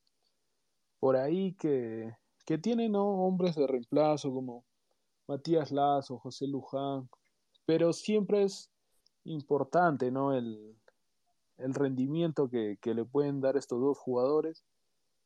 Por ahí veremos cómo plantea la Bahía el, el partido de cara a las semifinales, pero hoy fue un partido que por ahí eh, se sorprende rápido, me parece, Melgar con el planteamiento de Alianza Atlético y no logra, ¿no? Cómo, por ahí revertir esta situación, ni con los cambios logró eh, remontar esta adversidad de parte de la, de la defensa del conjunto del Vendaval. Y este, es por eso, ¿no? Que hoy, pese a tener más el balón y por ahí estar cerca al gol, finalmente no pudo convertir y termina perdiendo el partido. Pablo Lavallén, que anda sujeto a cuestionamientos en las últimas semanas, mandó un 4-2-3-1 con Carlos Cáceres en el pórtico, Pedro Ibáñez, Alex en el Galeano y Pablo Reina al fondo, eh, Alexis Arias y Horacio Orzán en primera línea, y el Chapu Cristian Bordacar, Martín Pérez Guedes, Kenji Cabrera como lanzadores. El punta fue Bernardo Nicolás Cuesta. Ingresaron Johnny Vidales a los 56 por Bordacar, en el mismo minuto Walter Tandazo por Orsán, también en los 56 minutos Jean-Pierre Archimbó por Pérez Guedes, a los 71 Matías Lazo por eh, Arias y a los 76 Kevin Quevedo por Cuesta. Eh, unas circunstancias, Juan Rodrigo, que eh, hace pues eh, repensar lo que decías, no hay opciones, ¿no? Lazo, Luján, eh, es lo que va a poder revisar, Orsán de defensa quizá. Sí, en general, bueno, opciones tiene, pero de todas maneras perder a los defensores titulares genera una diferencia en el rendimiento. Con eso no quiero decir que, que las alternativas no vayan a tener un buen partido en caso se decida por Luján, por Lazo, o como bien dices, ¿no? Orzán ha tenido partidos de central, pero sí son bajas considerables de cara al próximo partido. Parece que salvo Ibáñez arrancó con el equipo que, que suele jugar Melgar, por ahí podría estar Cabrera también como como alguien que normalmente alterna no desde el arranque, pero que le ha dado buenos pasajes de juego ¿no? a Melgar. Y pese a que, a que arrancó con el equipo por ahí acostumbrado ya por la Bahía, le costó mucho el tema de, de encontrar espacios, ¿no? Los primeros minutos, Alexis Arias era el, el jugador más participativo, por ahí el que pedía el balón, que buscaba conectar con los compañeros con el pasar de los minutos fue desapareciendo un poco. Por ahí teniendo a Cabrera, que ya se le ha visto cualidades muy importantes para hacer desequilibrio, ¿no? Principalmente por banda. No, no, no encontró por ahí ese, ese uno a uno que tiene con, con Perleche, que estuvo por ese lado, no lo pudo ganar. Bordacar que, tuvo buenos desbordes, pero al momento de tirar los centros se encontraba muy bien parada a los, a los tres centrales, ¿no? A la línea de tres centrales que puso Viera para hoy. Entonces, en general fue un partido de típico de Melgar que por ahí tiene la pelota, pero lo que le faltó a este partido fue esa, esa efectividad, ¿no? De cara al arco. Tuvo chances, sí, pero también este, por el otro lado apareció ¿no? la defensa o Nicosia también que tuvo unas cuantas intervenciones claves para, para evitar los goles del rojinegro y cuando se da la expulsión de, de, de, previo a, previo a la expulsión quiero mencionar que a los a los siete minutos tras un error en en el cálculo de la pelota Galeano tiene que, hacer una falta que pudo haber, por un árbitro tal vez más pegado a la regla, pudo haber sido expulsión, interpretándose tal vez por el tema del último hombre, lo expulsa a Galeano y por ahí que, que lo dejó un poco ya condicionado ¿no? con la tarjeta. Y algo similar sucede al minuto 51. Nuevamente un balón largo y de Nemostier tiene que, que, cortar ¿no? para evitar el gol. Y en esta ocasión sí es la tarjeta roja la que se muestra como sanción. Y a partir de esto, Melgar, eh, por ahí que se da cuenta que ya perdió con la amarilla a Galeano, con la roja pierde de Mostier y hace algunos cambios, ¿no? Para evitar por ahí los jugadores que estaban condicionados, protegerlos de cara a la semifinal y es por eso que, que hace bastantes cambios, porque en general los cambios más fueron por, por un tema de evitar más tarjetas que por ahí algo nuevo que hayan aportado los jugadores que entraron. Se intentó primero que Archimbó vaya al puesto, al hueco que dejó, ¿no? La expulsión de, de Demostier. Pero no resultó eso. Luego entra Lazo, que es el típico defensor central. Y sueltan un poco más a Archimbó, pero igual le costó mucho a Melgar hoy encontrar los espacios y es por eso que finalmente no, no puede anotar ¿no? hoy y por el gol que recibe en el primer tiempo es que termina derrotado.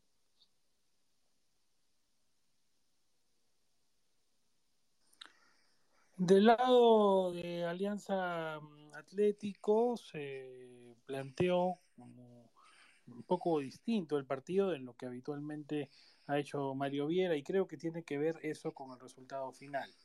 Eh, Federico Nicosia fue al arco, reemplazando a Penny, que, que ha sido suspendido, creo, por los eh, dichos eh, al final del partido contra el Cristal. Luis Alburqueque, Juan Diego Lojas y Manuel Alonso Ganosa formaron un trío de zagueros. Aldair Perleche, Santiago Arias, Rafael Guarderas y Joaquín Aguirre fueron como una línea extendida al medio, 3-4-2-1. Roger Torres, el colombiano, y Franco Sanelato como extremos en punta el eh, paraguayo Adrián Fernández. Ingresaron en filas de Vendaval, Joyce Conde a los 65 por Adrián Fernández, en el mismo minuto lo hizo Carlos Correa por Arias, a los 75 Marcio Valverde por Torres y a los 94 más Willy Pretel por Sanelato.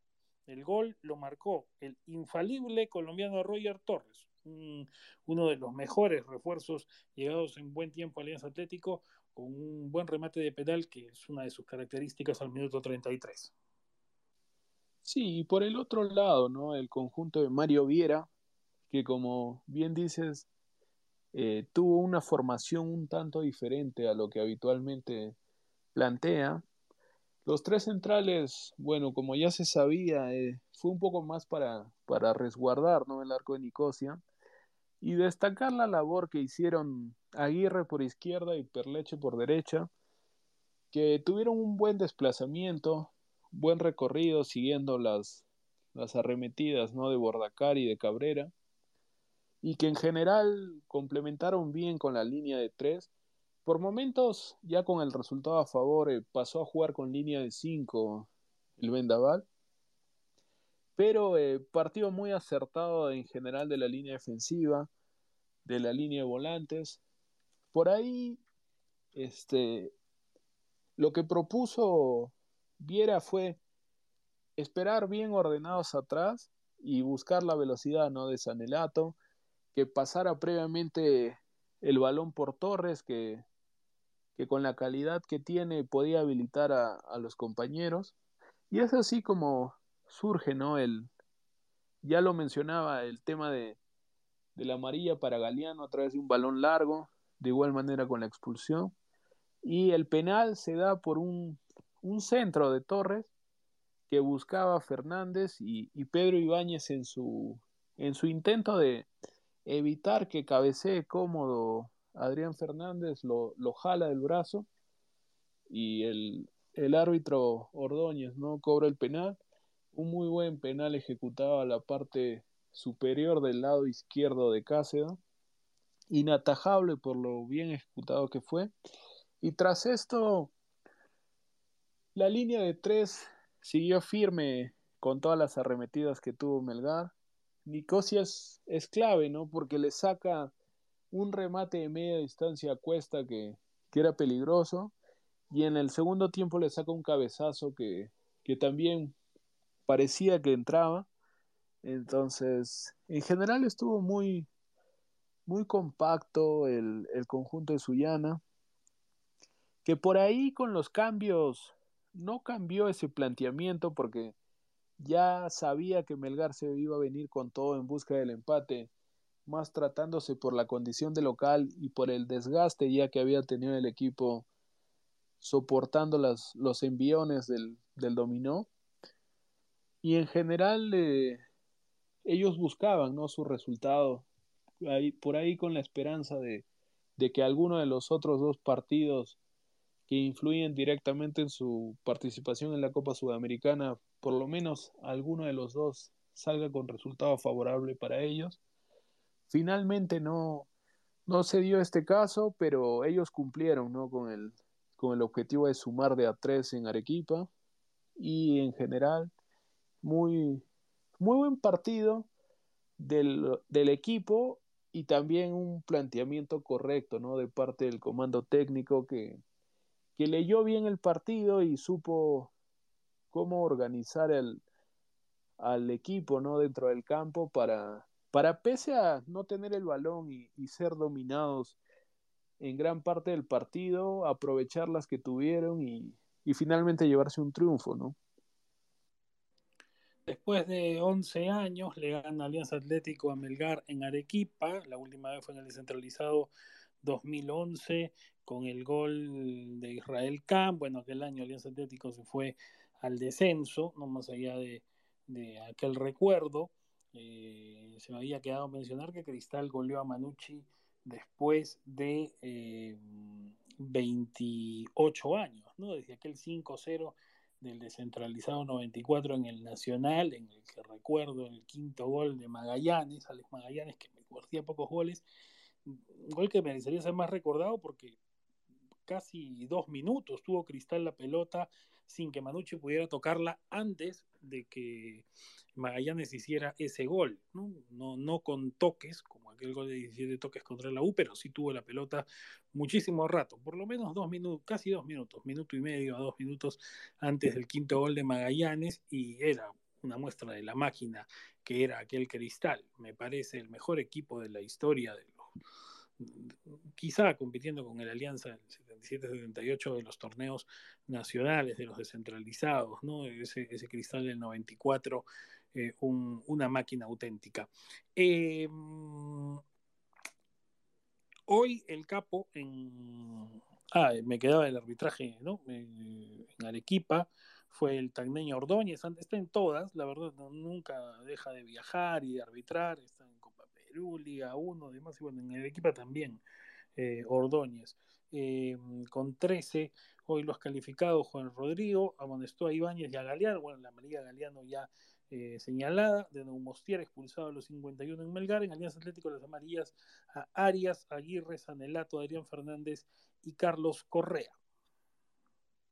Sí, en general un arbitraje aceptable de, de Ordóñez en donde las tarjetas sí fueron bien mostradas.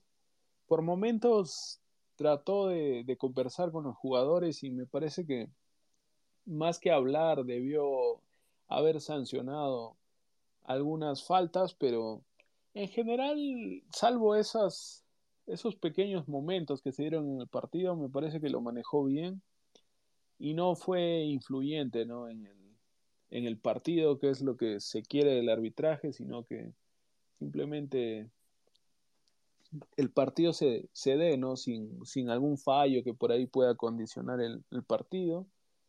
Y en general es por eso que le doy, ¿no? Esa calificación de aceptable al, a la actuación de la cuarteta el día de hoy.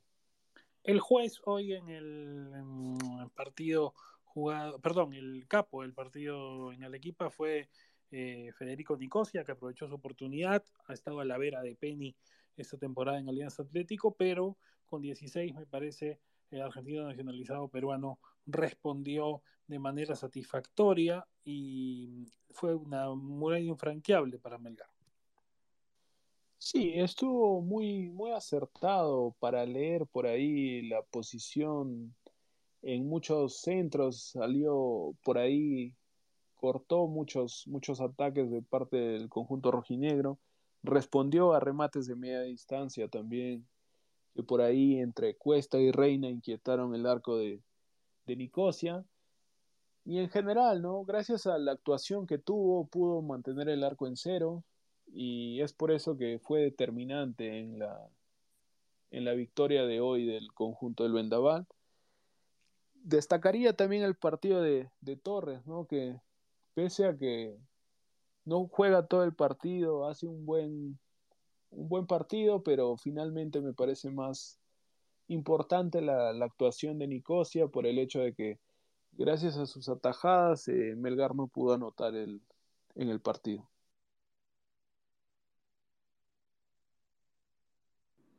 Bien, eh, se me eh, decía, ¿no? Nicosia, que fue el capo del encuentro, una ciudad que conoce bien. Recordemos que él llegó en el 2013 al Perú para jugar y atajar por Sportivo Huracán en la segunda división. Bueno, Alianza Atlético, a pesar de la victoria, se quedó afuera de la Sudamericana, eh, como nos contaba Juan Rodrigo, por esta eh, circunstancia de que tenía que competir con eh, dos equipos que la tenían un poco más fácil. Uno de ellos, que teóricamente la tenía más fácil, era su habitual rival, Cienciano.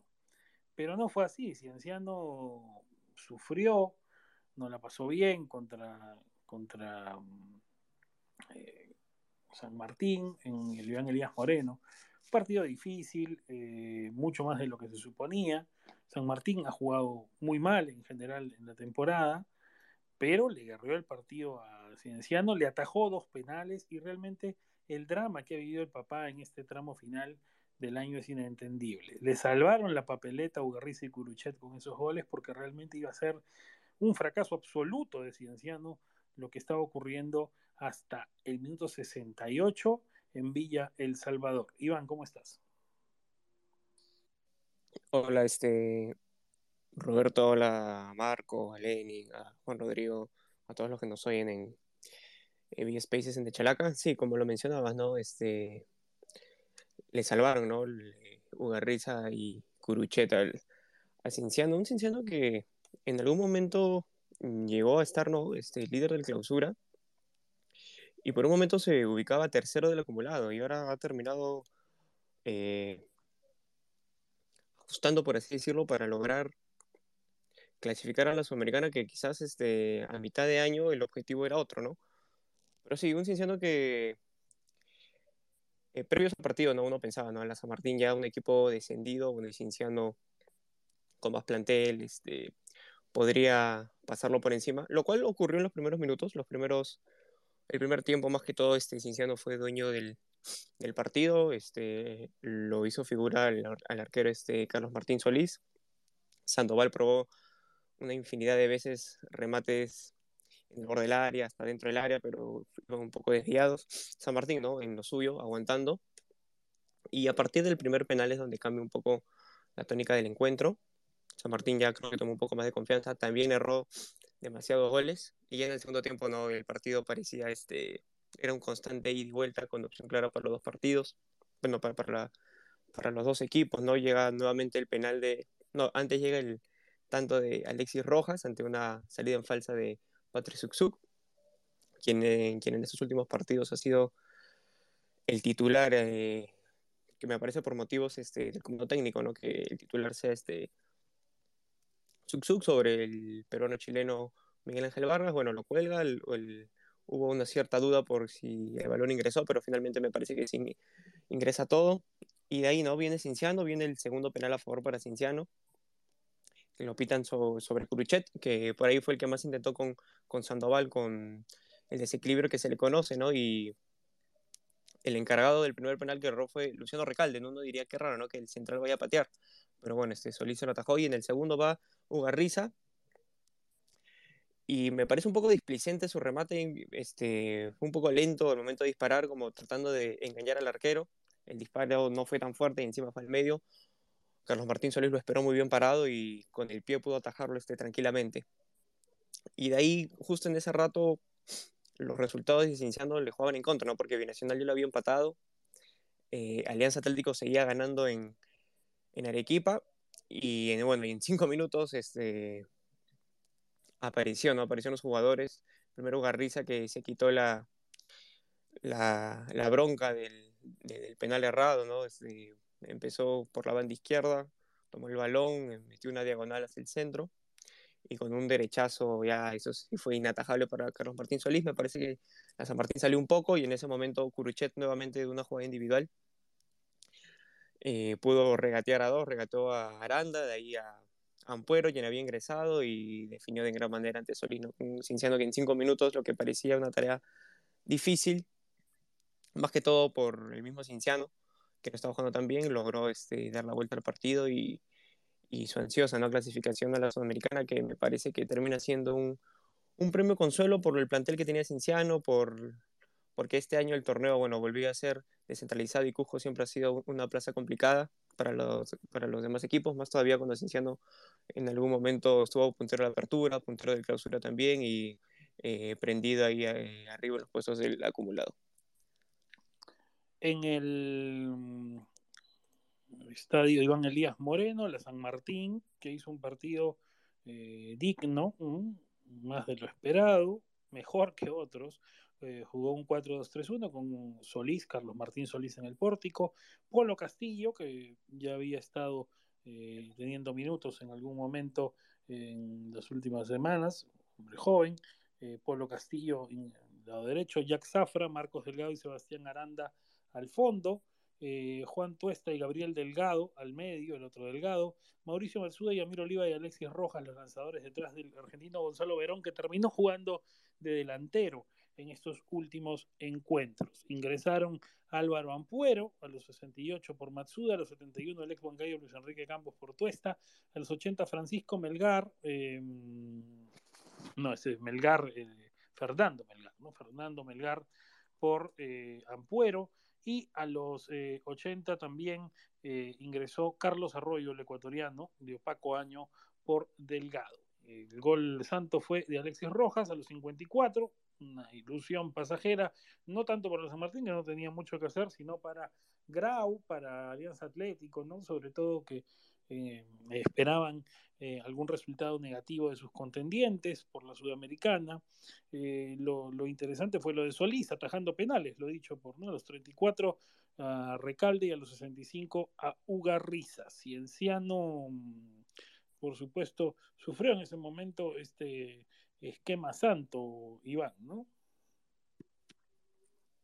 Sí, más que todo, San Martín toma confianza a partir del, primer penal atajado por, por Solís, porque en los primeros minutos San Martín eh, sufrió un constante ataque de disparos, este, disparos al travesaño por parte de Cinciano. A partir de ahí, ya un poco, tras el penal atajado por Solís, el primero, eh, Oliva fue el que tomó un poco más las riendas del partido para el cuadro Santos, se juntó con, con Rojas, con, Alexis Rojas, que ha sido, me parece, el mejor jugador de San Martín en, lo que, lo que fue esta temporada.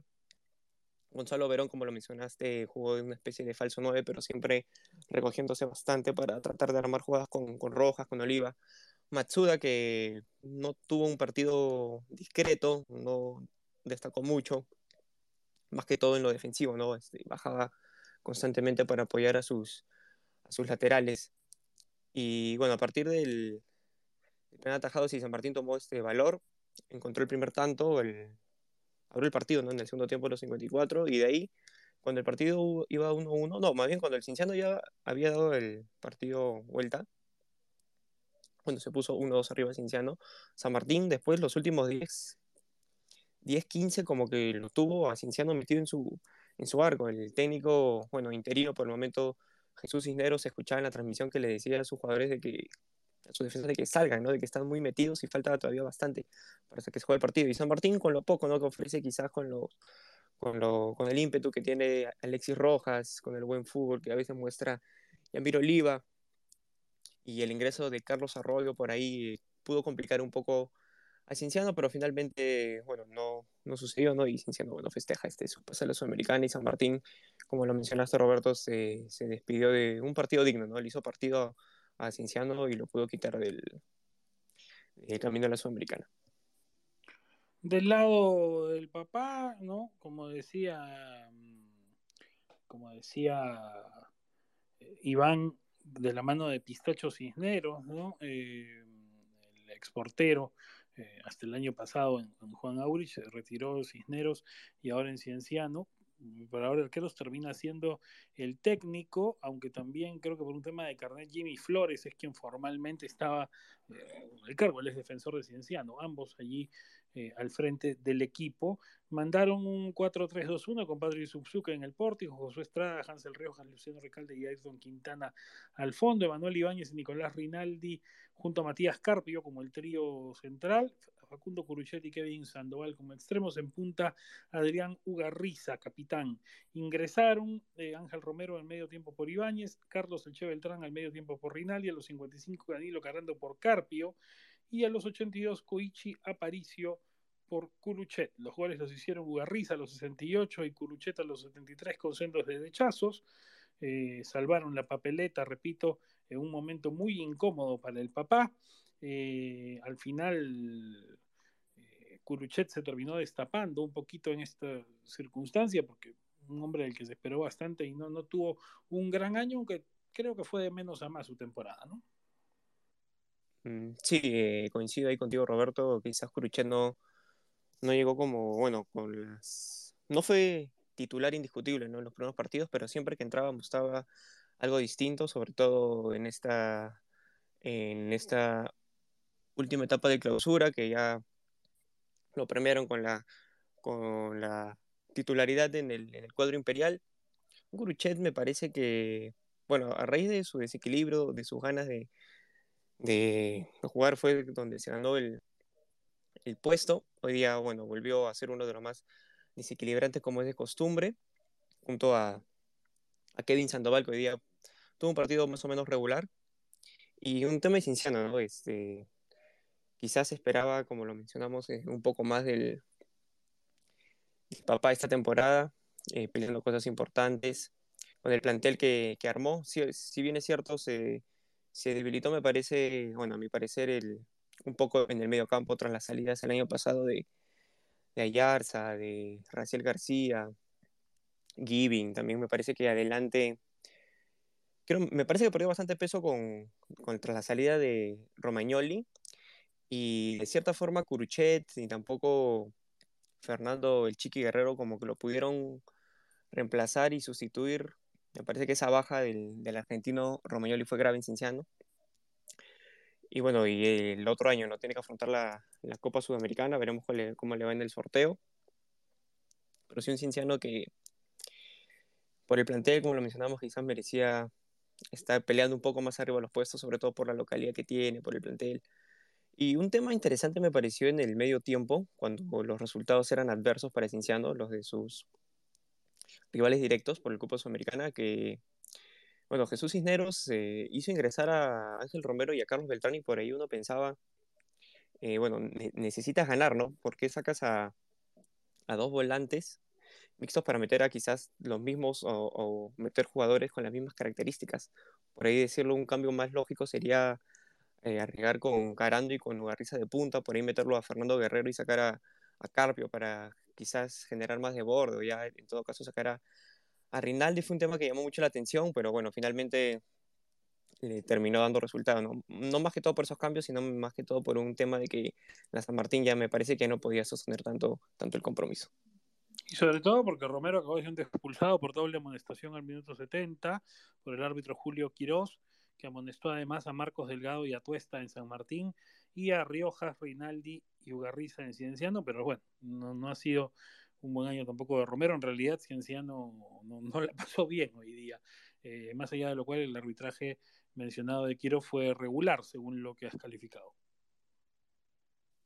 Sí, el partido eh, realmente se prestó para eso, un partido bueno con bastantes jugadas de gol, pero en cuanto a pierna fuerte, patadas, falta, este, estuvo más o menos tranquilo. La expulsión de Romero estuvo bien sacada. Romero me parece que ingresó y un poco acelerado. Las dos amarillas bien mostradas. Y una jugada media polémica en el primer tiempo, ya cuando iba a finalizar, en el área de, de que me parece que es una falta cometida por. Bueno, termina siendo falta, no, un saque de.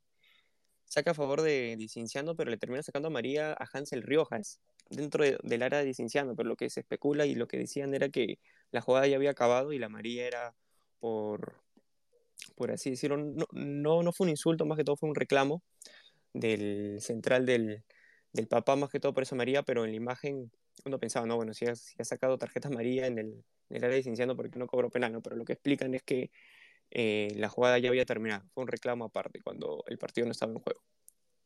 Bueno, Cienciano no le ganaba de visita a la San Martín desde la apertura 2014, ¿sabes? fue 0-1 en el Callao con gol del flaco Fernando Macías.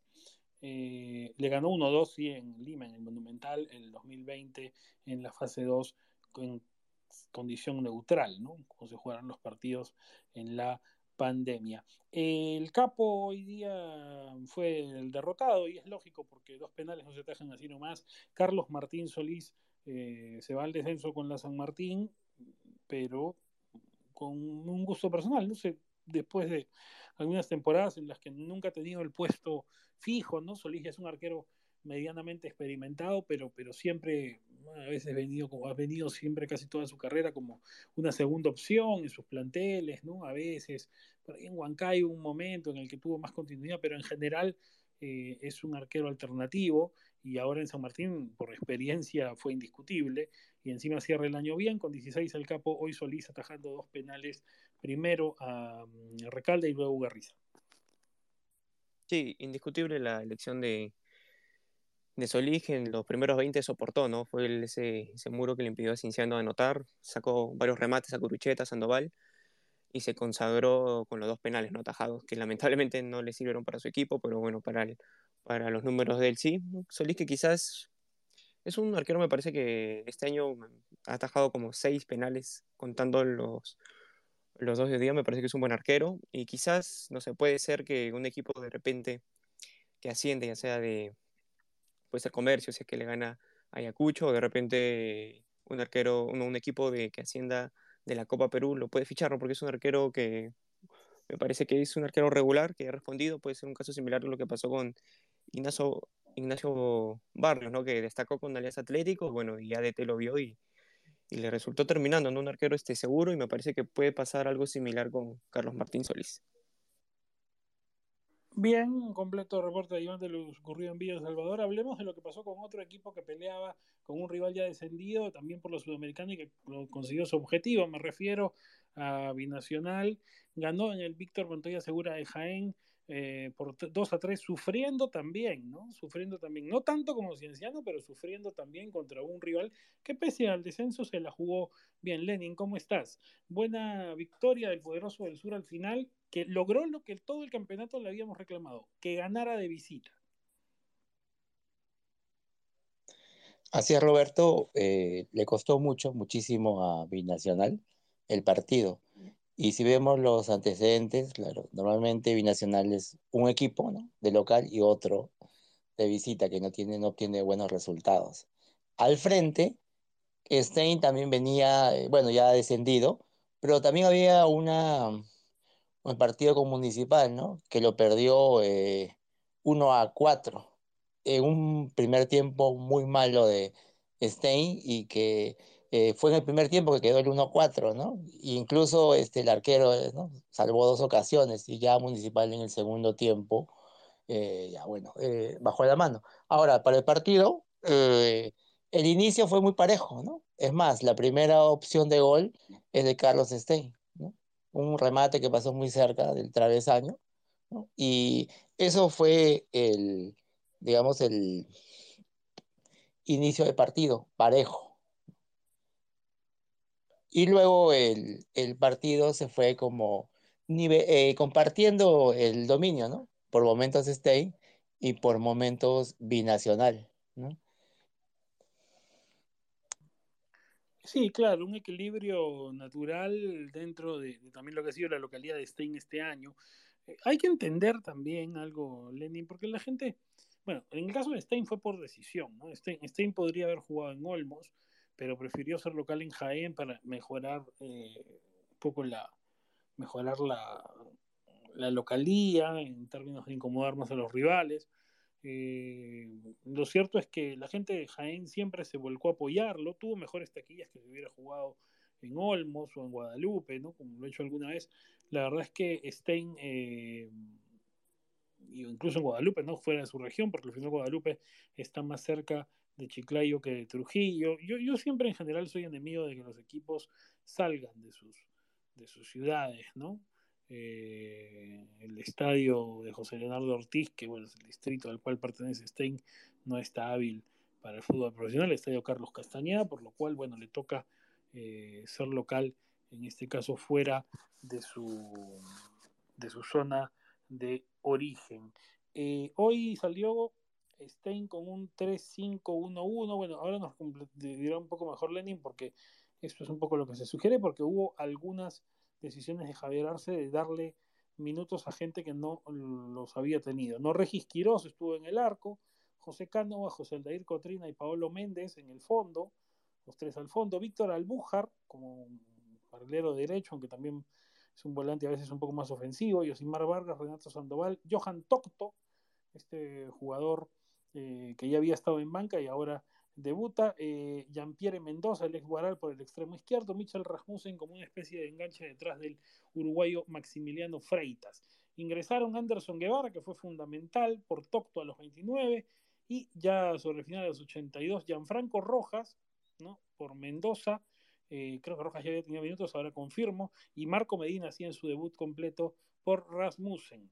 Eh, los goles fueron de Anderson Guevara a los 47 más y a los 53, este volante ex pirata que eh, apareció eh, dándole la momentánea voltereta a Stein.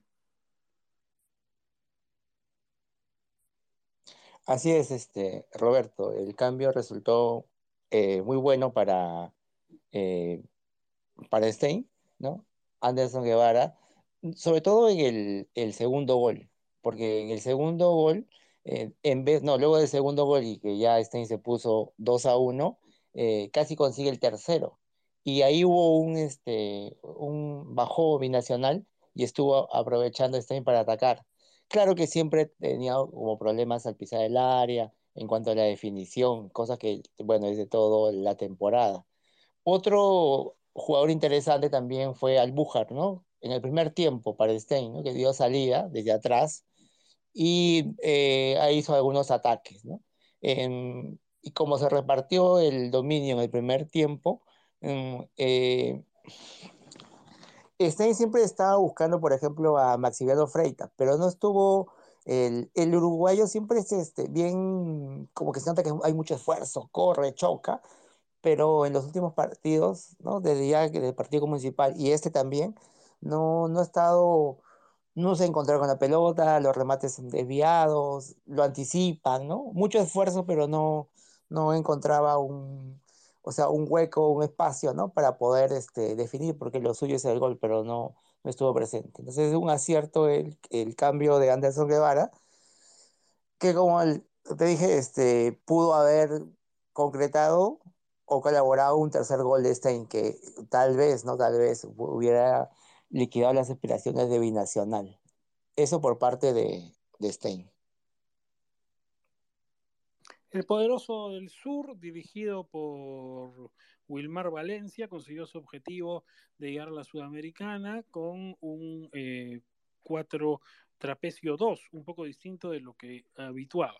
Estuvo Diego Enríquez, el abanquino, realmente notable su continuidad, un buen portero en el arco, eh, Ángel Ojeda como lateral derecho esta vez, Nicolás Marota, Jonathan Murillo y Jair Céspedes al fondo, Edson Aubert y Jimmy Gamero, habitual, zona o dupla de contención, Jack Durán y eh, Andy Polar abiertos en punta, dos nueves, dos tanques, Santiago Silva y Jani Opósito. Ingresaron eh, Huber Crespo, el tumbecino, a los 57 por Gamero, y a los 89 Leonardo de la Cruz por Silva. Eh, los goles justamente de los atacantes, Pósito a los 27 y Silva a los 71 de 81 para la voltereta definitiva y la victoria del poderoso del sur, al que le rindió, ¿no? Lenin esta idea de, ir con dos nueve netos a jugar a Jaén. Así es, Roberto. Y sobre todo lo podemos decir en dos partes, ¿no? Porque en el primer tiempo, Jaime Opósito eh, resultó eh, más efectivo que Silva, que estuvo un poco escondido. Y en el segundo tiempo se destapó Silva. Y hablando de hombres de delantera, también fue bueno el ingreso de Huber Crespo. ¿Por qué? Como le decía, este, en el, luego del segundo tanto de Stein, descendió un poco el, el juego de binacional y es más, hasta pareció un poco cansado, ¿no? Como que más pausado el juego, como no. Y a partir del ingreso de Huber Crespo, potenció esa, esta, esa, esa ofensiva, ¿no? El ex hombre de Credit este, también eh, tuvo alguna oportunidad, ¿no? Cerca de anotar, pero co colaboró en el repunte de, de, de Binacional. ¿no? Y ahí apareció eh, Silva, sobre todo en el, en el, el, segundo gol. ¿Por qué? Porque en ese momento el partido tenía una ligera ventaja de Stein que se estaba acercando al, tercer tanto, ¿no? Aparece eh, Silva, mete el gol, empata, y ahí ese repunte de, de, de Binacional que eh, se lanzó con todo y, al, alcanzó Silva a poner el 3 a 2, ¿no? el gol que le dio la clasificación. También puede ser interesante el trabajo de Auber, ¿no? que también destacó en, ¿no? más atrás en, en, el medio campo. Eh, Marota también, ¿no? el, central, esos son como que los más destacados del partido, pero eh, en primer lugar sería este Silva, porque no solamente metió el gol, sino que el segundo gol fue clave, porque era un momento difícil para este binacional.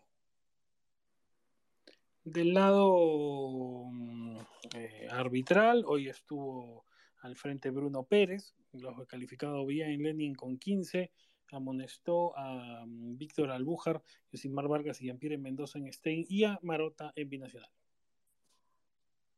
Así Roberto, el árbitro no tuvo tantas complicaciones, no hubo situaciones polémicas y con las amarillas que sacó, contuvo un partido que eh, por momentos se tornó un poco áspero, duro, ¿no? pero en líneas generales lo supo conducir eh, el árbitro. Y el capo, eh, bueno, otro que se destapó en la última fecha porque tampoco había tenido un, un, año muy agradable, ¿no? Silva, que fue prestado por la Vallejo Binacional, no encontró titularidad habitual, Pósito, de hecho, siempre estuvo por delante de él como opción, y hoy fue clave, ¿no? Binacional se mete en la Sudamericana gracias a sus goles. Así es, Roberto. Eh, al comienzo, bueno, también Anderson Guevara, ¿no? Se apuntaba como capo, pero al final es el, es el hombre ¿no? clave de repunte de binacional. Entonces, con, con una este, actuación individual, despertó ¿no? con el empate y luego colocó el 3 a 2 que lo metió en la Sudamericana. Entonces, por eso lo, lo coloqué como capo, porque fue trascendente y no solamente por los goles, sino porque eh, clasificó al torneo continental. Bueno, se cobra algún una revancha binacional contra Stein, después de lo que recordemos en la revalidación del año pasado, eh, Stein lo, lo, envió teóricamente al descenso, luego el TAS restituyó a Binacional, así que algún tipo de revancha hay en este, en este encuentro. Gracias a Lenin por el completo reporte de lo sucedido en Jaén y hablemos ahora de lo que tenemos pendiente, eh, que se jugó ayer, ¿no? los partidos, ayer estuvimos con la transmisión de la final de la Libertadores, por eso hoy eh, vamos a compartirles eh, nuestro análisis de lo sucedido en la jornada de ayer con el encuentro, o dos encuentros que fueron en simultáneo, primero hablemos de esto, porque eh, fueron en simultáneo porque eh, existía la posibilidad teórica antes de todo que eh, pudiera por allí eh, Ayacucho alcanzar Sport Boys, digamos, ya con la jornada puesta, no. Además estaba el tema de los puntos en mesa, pero Boys finalmente ha sido inhibido de, resta de puntos por la solicitud de ingreso al régimen especial que le fue aprobada. Así que Boyce ya no pierde estos puntos, eh, lo cual eh, hace que Ayacucho indefectiblemente se vaya a la revalidación. Igual, eh, digamos, la, la, tabla acumulada ¿no? de, la, de, la, Liga 1 en ese tramo eh, arroja ya con los partidos eh, completados para ambos equipos, los eh, partidos eh, cerrados, ¿no? Arroja, a, arroja Sport Boys con 32 puntos y la derrota del día de ayer. Ayacucho 27 a 5 de distancia. Claro, si al Boys le hubieran quitado los puntos, Ayacucho podía pasarlo, pero no fue así. Eh, Emilio, Diego han estado con esto. Vayamos primero con lo sucedido en el estadio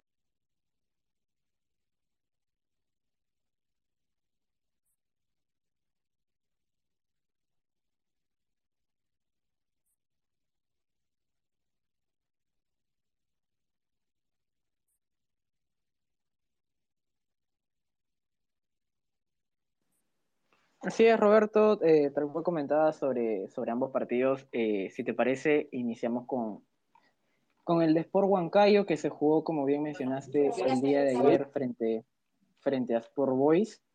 Un encuentro que terminó con Huancayo ganándolo con tres goles a sobre uno al frente del conjunto rosado. Un Boys que, que durante todo el año ha estado marcado justamente por temas extradeportivos, ¿no? Eh, justamente mencionabas bien sobre ese tema que, de las UITs y todo lo que pasó. Creo que Boys este, este año ha sido muy duro, eh, sobre todo eh, por lo que pasó más allá de la cancha, ¿no? Eh, por el tema de pausa a los jugadores, por el tema de la resta de puntos, que al final no fue. logra salvar un año muy complicado el cuadro de Juan Alayo, que, que, terminó lamentablemente con una derrota frente, frente a un Sport Huancayo que ayer estuvo bien, estuvo un, un, conjunto que se paró con un 4-2-3-1 que mandó Mifflin Bermúdez, con, un, buen, partido, sobre todo de, uno que ya conocemos, de uno que hemos venido hablando quizás este, todo, toda esta temporada, todo el año, que es Luis Enrique Benítez. Eh, el día de ayer terminó con, hizo uno de los goles, mejor dicho, a, a, lo, a los últimos minutos. Ayer eh, mantuvo su rendimiento que ha mantenido quizás durante toda la temporada y que lo permite ser uno de los goleadores del, de la Liga 1. Eh, ayer aportó con uno más y, y en general ayer Huancayo jugó jugó un buen partido, un partido para resaltar, por ejemplo, lo de Víctor Baltar atrás, lo de Marcos Yuya en el medio campo, casi pasando el ataque, lo de, bueno, ya mencionado Luis Enrique Benítez, y también mencionar que también el protagonismo se lo llevó de alguna u otra forma la, la, granizada fuerte que hubo, fueron dos granizadas que hubo durante los 90 minutos que tuvo que parar por cierto tiempo el, el encuentro. También este, este factor climático jugó, jugó ahí este, un partido aparte para, para esta, esta victoria que finalmente se la llevó Huancayo y que permite este, su clasificación a la Copa Libertadores, ¿no?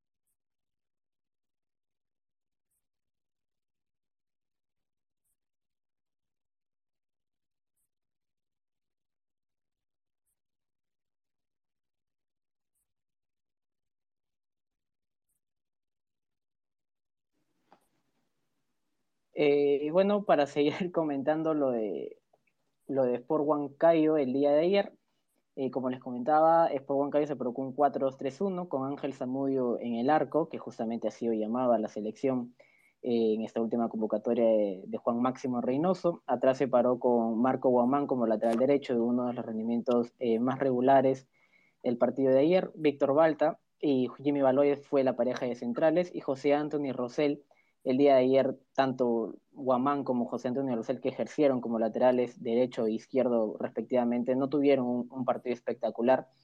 Eh, la, línea, la primera línea del volante de contención estaba conformado por Ricardo Salcedo y Jimmy Pérez, eh, ambos de un buen rendimiento, por eso en la ficha que, hacemos siempre en De Chalaca eh, reciben una, un, una, calificación aprobatoria.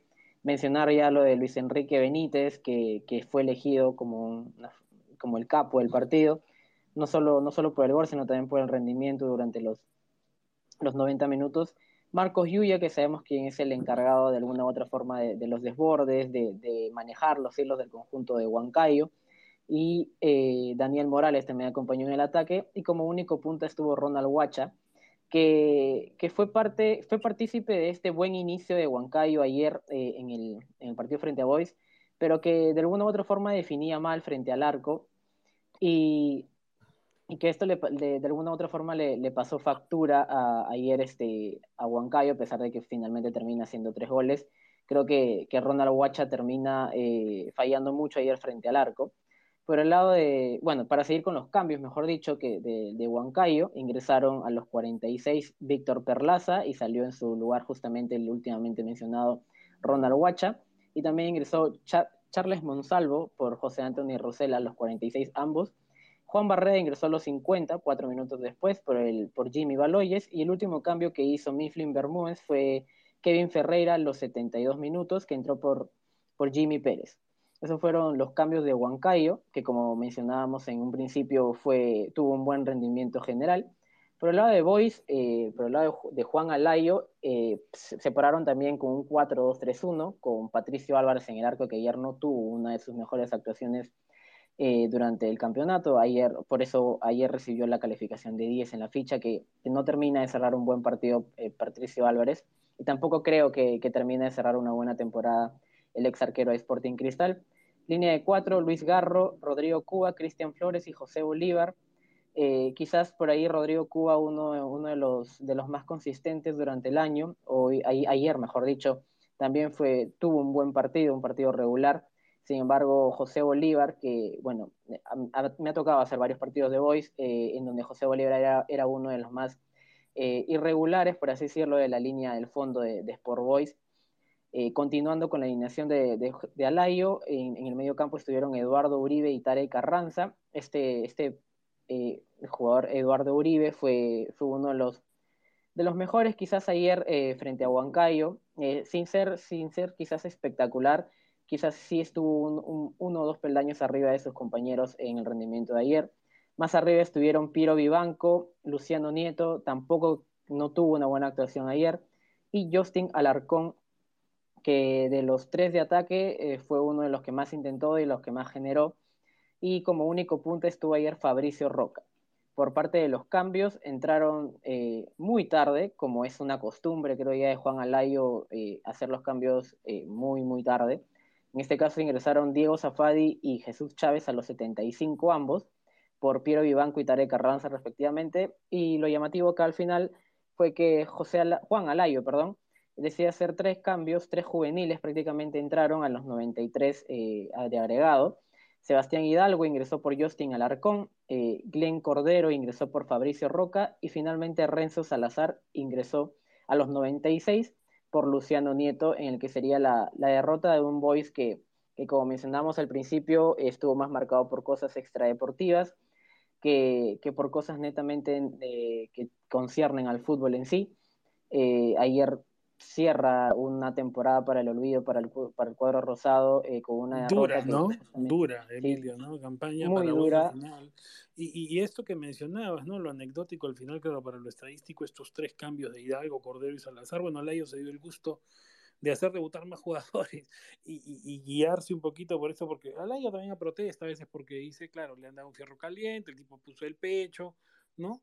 Eh, bueno, esto ya ha estado pasando, le pasó a, Italo Manso, ¿no? Que terminó clasificando a Boys a la, Sudamericana y ahora a Layo, bueno, eh, salva en la categoría en medio de una, de una campaña opaca, pero eh, claro, el cierre de ayer no es, no, es nada positivo, pero ese al final él deja su sello con esos cambios, ¿no?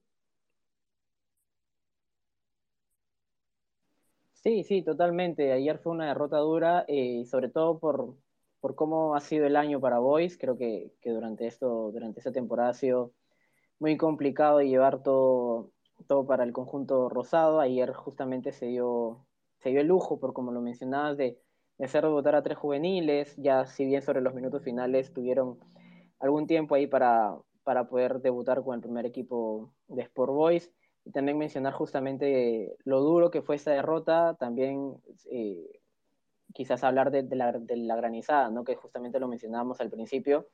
Eh, no debe ser fácil para ninguno de los equipos eh, haber jugado con esta, con esta condición climática que justamente se repitió dos veces y que por, y por este motivo se tuvo que parar el, el encuentro por muchos minutos. Eh, y bueno, Boys termina, termina de una forma así complicada, dura, un año que, que finalmente logró salvar, eh, diría yo, de milagro, eh, y esperar que, que, para la próxima temporada quizás pueda mejorar eh, no solo futbolística, sino administrativamente, ¿no? Bueno, en la granizada también le cayó a Mike Palomino, que, que, no tuvo una buena actuación. Está calificado por Víctor Sierra, que ayer hizo la ficha con 0-8. La verdad es que, eh, bueno, molestó a Benítez y a Barrera en Huancayo, y a Cuba y Vivanco en Boys, pero más allá de eso, bueno, estuvo todo lo que hubo que afrontar, ¿no? Eh, dos paralizaciones por granizada, en realidad, quizá eh, felizmente, ¿no? Que, que, Emilio, que ya la simultaneidad no importaba tanto, ¿no? Porque si no, si habría sido, bueno, eso no es culpa del árbitro, pero digamos, eh, acá el tema es también por qué se regresó en ese momento a jugar, de repente no, no había amainado todo completamente, ¿no? Y, al final, primero una paralización de 15 minutos, en minuto 37, y luego 5 minutos más a los 51, ¿no? Sí, tal cual. Eh, bueno, y para, para, hablar un poco de, de, lo que fue la actuación ayer del árbitro, del la cuarteta dirigida por Mike Palomino, y al final recibió la calificación de 8 básicamente porque en el primer tiempo hay un penal que no se cobra eh, para, a favor de Boys y también hay otro penal también que no se cobra, esto hablando en el primer tiempo a favor de Boys, eh, muy claro que, que, Mike Palomino no lo termina cobrando eh, y que pudo haber sido quizás este, algún gol de, aliento o de esperanza para Boys ayer en un partido que justamente como lo mencionábamos era muy difícil eh, por, todo los, por todo lo que, lo que concernía, sobre todo eh, por la granizada justamente que hemos venido hablando. Eh, sin embargo, ayer Mike Palomino no, no, termina de cerrar un buen partido, por eso la calificación de 0-8 por ambos penales no cobrados más allá de las tarjetas que, que terminó sacando ayer creo que lo que, termi lo que termina condenando a Palomino fueron los dos penales muy claros que, que, no, que no cobra, ¿no? Bueno, de Mike, ¿no? Mike Palomino, porque seca el, el juez que, que, tampoco tuvo un año eh, bastante feliz que, digamos. Bueno, el que sí tuvo un año fantástico fue el Chin Benítez, Luis Enrique Benítez, capo del encuentro con 15, volvió a anotar, cerró sus números goleadores, habrá que esperar eh, lo que pase con Barcos en las finales para ver si se le discute el rótulo de goleador del año. Lo cierto es que el Chin hoy está en boca de una posible transferencia al fútbol argentino, eh, a pesar de que por ahora no está en la cabeza de Juan Reynoso, ¿no? que no lo convocó a la selección. Bueno, el técnico sabe lo que hace, ¿no? No, no, no creo tampoco que sea correcto decir que porque los números de Benítez, no importa tanto los números, importa su rendimiento. Pues no se convoca por números, se convoca por rendimiento. Y el rendimiento de Benítez, su juego cuando ingresa, sobre todo porque ingresa y desequilibra, es satisfactorio, ¿no? Además, es, atípico ser goleador siendo extremo, ¿no? Del campeonato, ¿no? O sea, siendo un goleador normalmente es un delantero de área y Benítez es un extremo, es un volante eh, polifuncional, juega hasta de lateral, carrilero, y bueno, es, es atípico que un extremo sea goleador del campeonato. Pero bien por el Chin, que volvió a convertir ayer con 15 el mejor del campo. Sí, eh, como lo mencionamos al principio, Roberto, el Chin ha sido uno de los rendimientos más altos y más regulares eh, para el conjunto de Sport Huancayo. Ayer le volvió a tocar anotar eh, ya sobre los, los minutos finales, ya para lo último. Le volvió a tocar, eh, a, tocar anotar y, y, cerrar una temporada eh, muy buena del, de Luis Enrique Benítez, como bien lo mencionas, no es un delantero centro, no es un delantero de área, y a pesar de eso, a pesar de, jugar como extremo por las bandas, es uno de los goleadores del campeonato junto, junto a Hernán Barcos. Eh, y sí, la pregunta quizás luego de esta convocatoria de Juan Máximo Reynoso ha sido ¿por qué no? no? Eh, comentó justamente Reynoso que, que consideraba que, que, había, que había me quizás mejores jugadores eh, por el momento, que él veía que había mejores jugadores. Eh, la, pregunta, la pregunta es ¿por qué no lo ha convocado si ha tenido un buen rendimiento? Como bien mencionas, quizás no estamos en la cabeza del, del, del entrenador ni somos quienes para juzgarlo, pero creo que, que un, un, buen rendimiento como, como el que ha tenido a lo largo de la temporada, porque es difícil mantener un, un, buen rendimiento parejo como lo ha tenido Luis Enrique Benítez. No ha sido solo uno o dos buenos partidos, sino que ha sido un rendimiento continuo. Creo que, que muy pronto, o bueno, sin, sin jugar a hacer la adivinanza o cosas así, creo que muy pronto se puede llegar a la selección fácilmente, eh, teniendo justamente ese nivel que ha tenido durante este 2022, ¿no?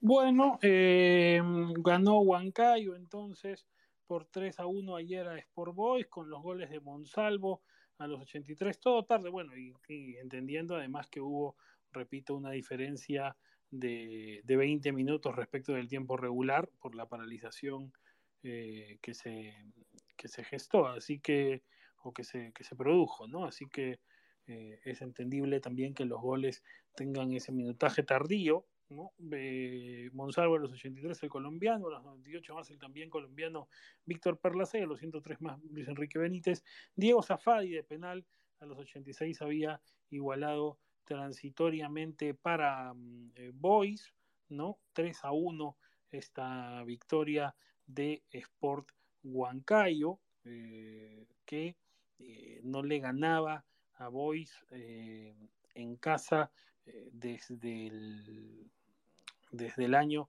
2018, desde el torneo de verano, también por dos goles de diferencia, con goles de 2-0, fue aquella vez goles de Carlos Teuma y autogol del mexicano Carlos Ambriz. Gracias, Emilio, por su completo reporte de lo sucedido en el estadio Huancayo. Cerró la temporada del Matador, que va a jugar Copa Libertadores.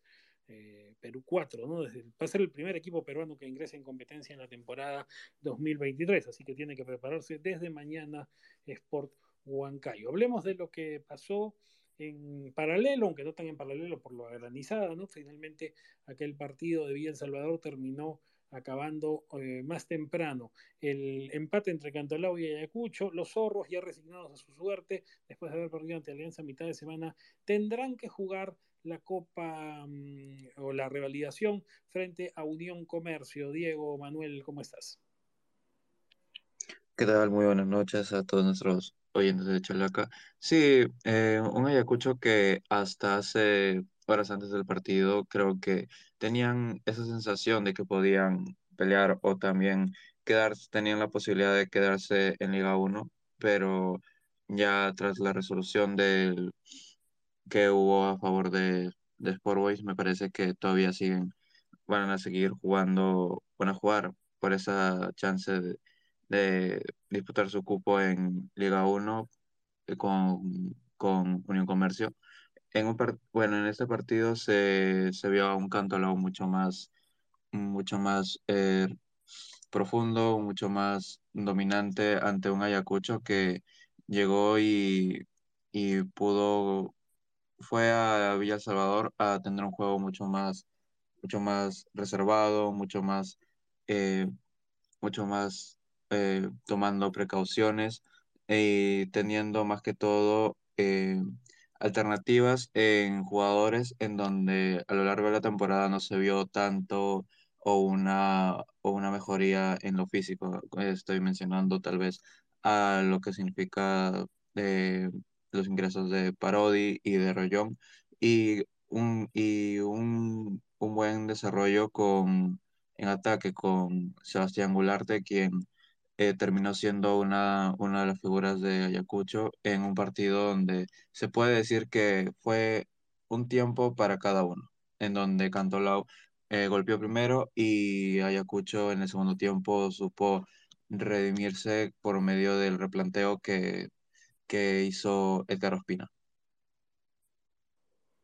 Claro, Cantolao ya un poco más eh, relajado eh, hace algunas eh, semanas, por el, un par de semanas, por el, el, hecho de haberse salvado con antelación. Salió con un 4-2-3-1 clásico con Limousin, Cristian Limousin en el arco, Giancarlo Carmona, José Andrés El Chepe Ramírez, Gianmarco Gambetta y Alonso Tamariz al fondo.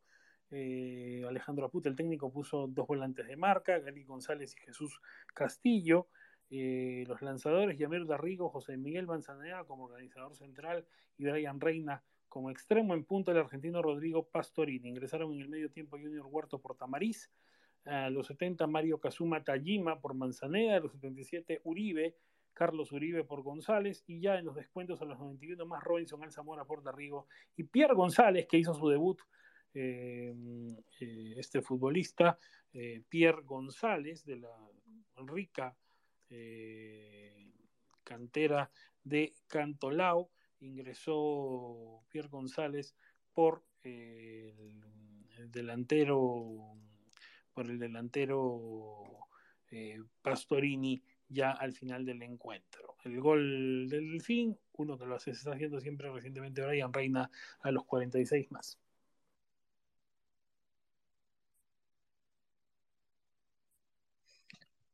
Sí, con respecto a la Academia Deportiva Cantolao se puede ver eh, un parado que fue muy, muy importante, más que todo brindando unos puntos altos en, en la parte ofensiva con Brian Reina, con Darrigo, que siempre eh, termina asociándose mucho mejor con José Miguel Manzaneda.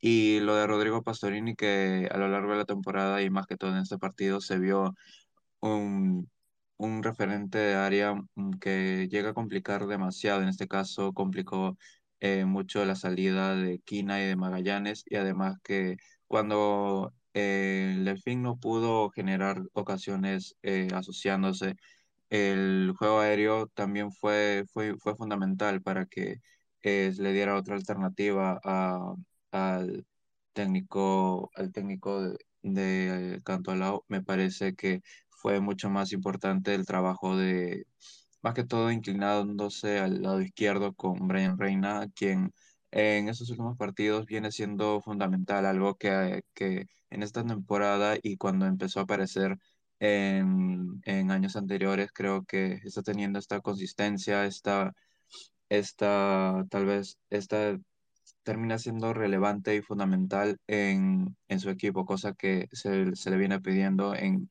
en, desde que viene siendo convocado a la selección y también eh, lo viene reafirmando en este cierre de año. Del lado de los zorros, Edgar Ospina dispuso un 3-4-2-1 esta vez con Andy Vidal al arco, Jair Toledo, Milson Quina y Hugo Mayanes al fondo, Sergio Barbosa, Luis Ángel Rodríguez, Juan Morales y Jesús Mendieta al medio, Robert Ardiles, el pequeño volante, y Gustavo Loaiza, eh, hombre de las canteras, como, como extremos, Ítalo regalado nuevamente de punta, ¿no? varias veces en las últimas semanas. Otro menudo, Cristian Techera, ingresó a los 36 por Rodríguez, a los 46 en Manuel Paucar por Morales, a los 60 José Antonio Parodi por Loaiza, a los 71 Nicolás Rollón por Barbosa, en el mismo minuto eh, Sebastián Gularte reemplazó a Magallanes, ¿no? buscando goles. Al final eh, Ospina ganar el partido y lo consiguió porque Gularte entró y a los 72 igualó el encuentro. Sí, se vio, se vio, se vieron dos caras en Ayacucho en, en este partido, más que todo en el lado, más que todo en el, en, por la parte de, eh, por la parte de Rodríguez, eh, que tuvo que ser cambiado por Techera tempranamente en el primer tiempo.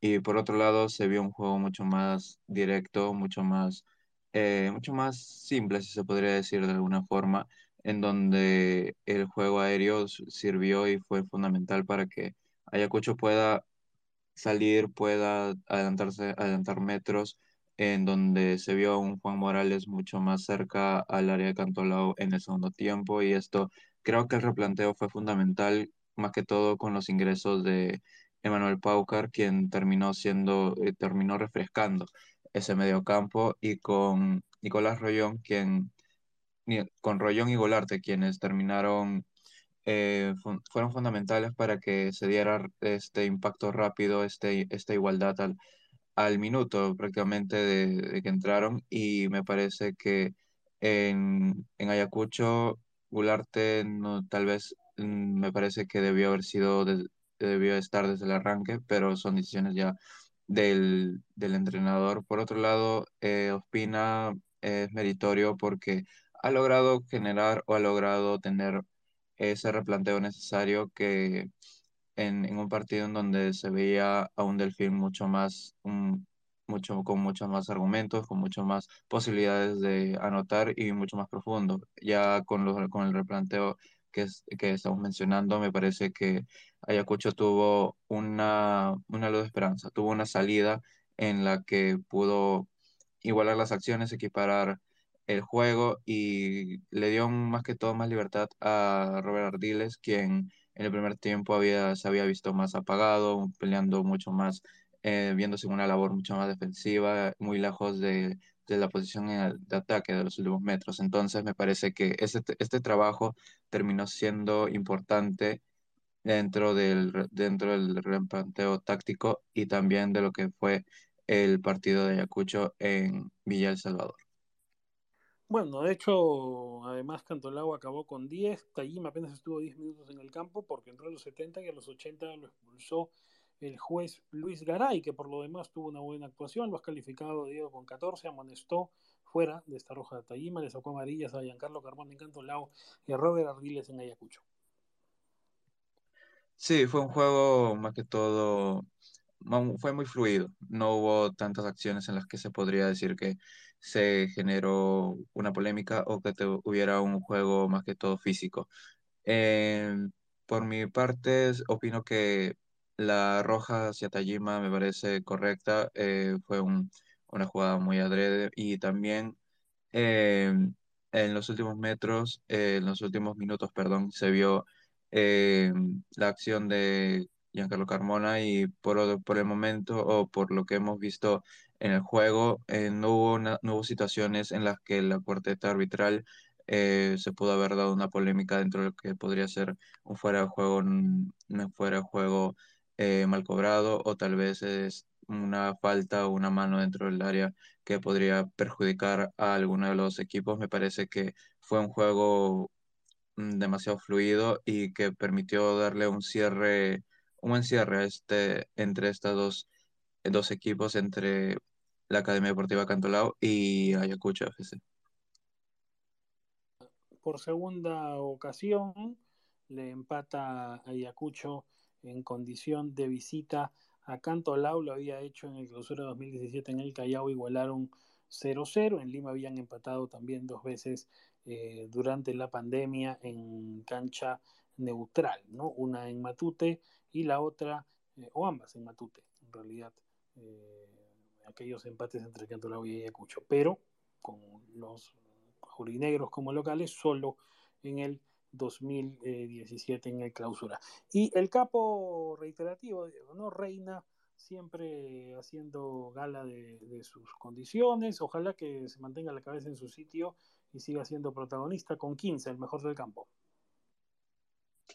Así es, eh, dentro de los 22 jugadores o de los 22 inicialistas que más los, más los que entraron en este encuentro, me parece que el que más tuvo una mayor regularidad dentro del, dentro del encuentro fue Brian Reina y como mencionaba anteriormente, me parece que si es un, es un jugador seleccionable, puede llegar a hacerlo por si es que llega a tener regularidad o constancia en su juego. Me parece que este, dependiendo de cómo termine eh, o cómo, cómo le vaya el próximo año, me parece que va a ser fundamental para más que todo para su carrera deportiva y, más, y dentro de lo que cabe ahora en esos momentos en Cantolao, que fue una pieza fundamental en estos últimos partidos. Y es por eso que termina siendo el capo del partido con 15 en, dentro del puntaje en, este encuentro entre, entre Cantolao y Ayacucho FC. Bien, gracias a Diego por su completo reporte y para cerrar este repaso de lo sucedido en la jornada de ayer y este programa largo que hemos tenido con todo lo ocurrido. El viernes ya estuvimos con el espacio del UTC Universitario, por cierto, y ayer lo dicho, ¿no? Por la transmisión de la final de la Libertadores, eh, preferimos dejar para hoy el análisis de lo ocurrido. Hay que hablar de lo que pasó eh, a primera hora en el Estadio Mansiche, empataron Vallejo y Municipal uno a un encuentro que más allá de ser de trámite, ya por, por todo tenía eh, dos significados especiales para el encuentro, para el elenco poeta, ¿no? Despedir a José Guillermo del Solar de la dirección técnica y verlo consumar un récord absolutamente histórico y significativo. Chemo es el primer entrenador de la historia de los campeonatos nacionales que se disputan desde el año 66 que completa cuatro temporadas consecutivas al frente de un mismo club. Jamás había pasado ¿no? Eh, que un técnico dirigiera cuatro temporadas seguidas a un solo eh, equipo. Chemo, eh, de hecho, son cinco en realidad para Chemo, pero una fue en segunda, ¿no? en 2018, Vallejo fue campeón, eh, de la mano de Chemo. Y eh, luego, desde 2019, eh, Chemo se mantiene por cuatro años. Va a, dejar, bueno, ya se oficializó que deja la dirección técnica de, del cuadro del cuadro poeta. Se habla de la posibilidad de que Chemo vaya a Cienciano. Eh, es una, solo una opción, no, no, no hay eh, todavía eh, una completa decisión al respecto, pero es una opción fuerte, ¿no? La de Chemo a Cienciano en esta, en esta temporada 2023 que se avecina. Eso por un lado, y por otro también la despedida mm, de Ronald Quinteros, que ahora veremos con Raúl lo que se sabe, si finalmente es despedida del fútbol, entiendo que sí, porque ya el Patito también tiene una carrera extensa y, hace un símbolo desde el 2006, ¿no? Ha tenido eh, partidos con la Vallejo Ronald Quinteros en, distintas etapas y ahora mm, se va como un símbolo del equipo. Entiendo que deja ya la carrera, por lo menos del club, también se despidió en el partido de ayer. Raúl, ¿cómo estás?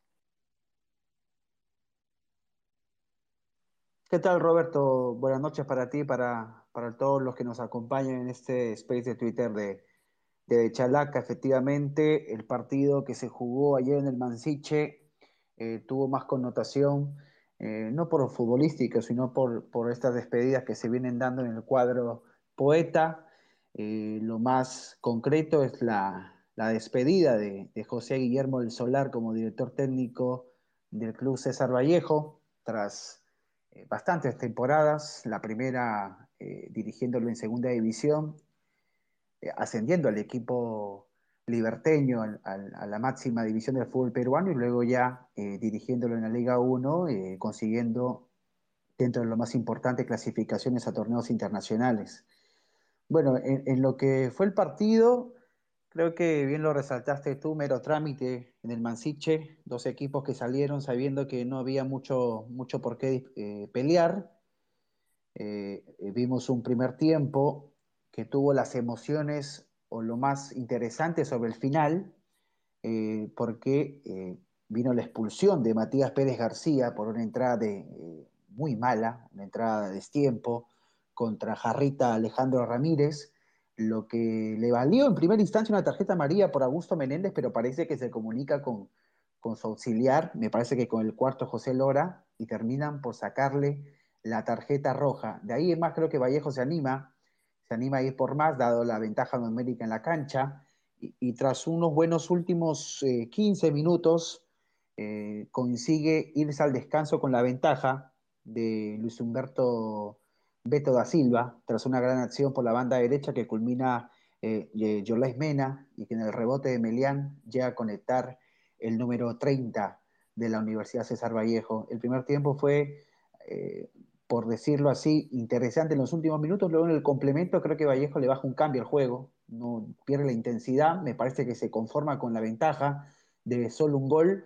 Y es ahí donde Municipal empieza a levantar y, dado que no había mucho que perder en el partido, ya ni en el torneo, por, el trámite que se estaba dando en esta última jornada del torneo de clausura, el Muni va con todo a pesar de la inferioridad numérica y consigue el empate tras una buena anotación eh, de Adrián Ascuez, una jugada que también se, gesta por un costado, por este lado por el izquierdo con Roberto Velar y Adrián Ascuez, de gran torneo, sobre todo de gran torneo, eh, en la apertura creo que vimos lo mejor de Ascuez, eh, sobre todo también lo mejor de Muni, termina definiendo de manera eh, apoteósica un balón que controla y, luego con mucha calma define ante el portero Carlos Grados. Eh, eso fue lo que se vino dando, luego ya después del 1 a 1 eh, se pudo pensar que por ahí ambos se iban a animar, creo que ya lo que restaba del partido, los últimos 15 minutos fueron discretos, ya más que todo se vio a dos cuadros que buscaba un poquito a, que el tiempo pasara, y así fue. El resultado no se movió más, uno a uno en la despedida de José Chemo del Solar, como bien, con unos números interesantes los de Chemo. ¿ah? Los números de Chemo con, con el conjunto de la Universidad César Vallejo son más que interesantes porque Chemo se va eh, disputando 165 partidos dirigiendo al cuadro poeta, de los cuales ganó casi la mitad, 81 victorias, 46 empates y solo 38 derrotas para un conjunto que no está entre los grandes del fútbol peruano, pero casi siempre eh, se ha reforzado bien, justamente durante la etapa de Chemo eh, como director técnico. Entonces son números más que buenos los de Chemo con la UCB.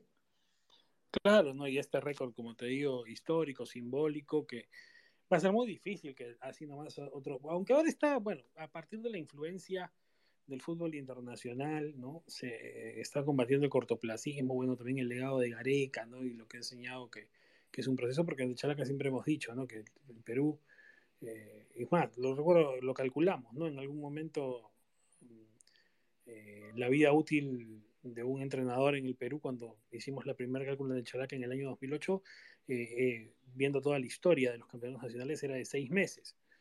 Y luego había mejorado un poco el indicador cuando volvimos a hacer el cálculo 10 años después, el 2018, había mejorado a mm, casi nueve meses, pero igual eh, sigue siendo baja, ¿no? O sea, es el tiempo promedio que dura un técnico en la primera división peruana. Chemo duró cuatro años y repito, no lo había conseguido nadie, ¿no? Incluso Roberto Scaroni en universitario, eh, en el año 72, eh, deja el equipo, se dirigió el 69, que estaba el 70, el 71 y el 72 deja el equipo después de la final de la Libertadores para irse a dirigir a la selección y la temporada la completa Roberto Reynoso, o sea, no terminó la campaña. Y así hay varios casos, ¿no?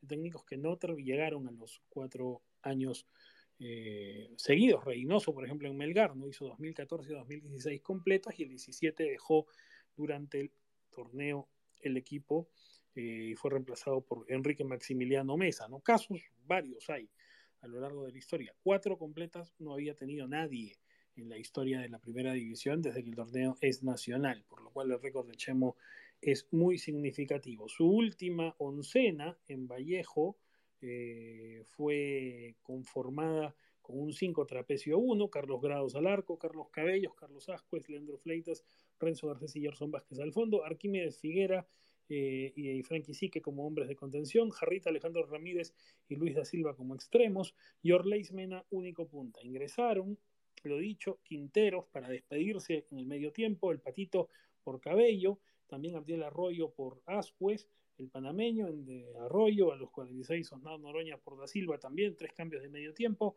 Orlando Núñez a los 61 por Vázquez y a los 71 Eric Morillo por Jarrita Ramírez, el gol lo hizo Beto Da Silva, que bueno, ya dentro de todos ya no es una novedad, anota a veces en esta Vallejo a los 44.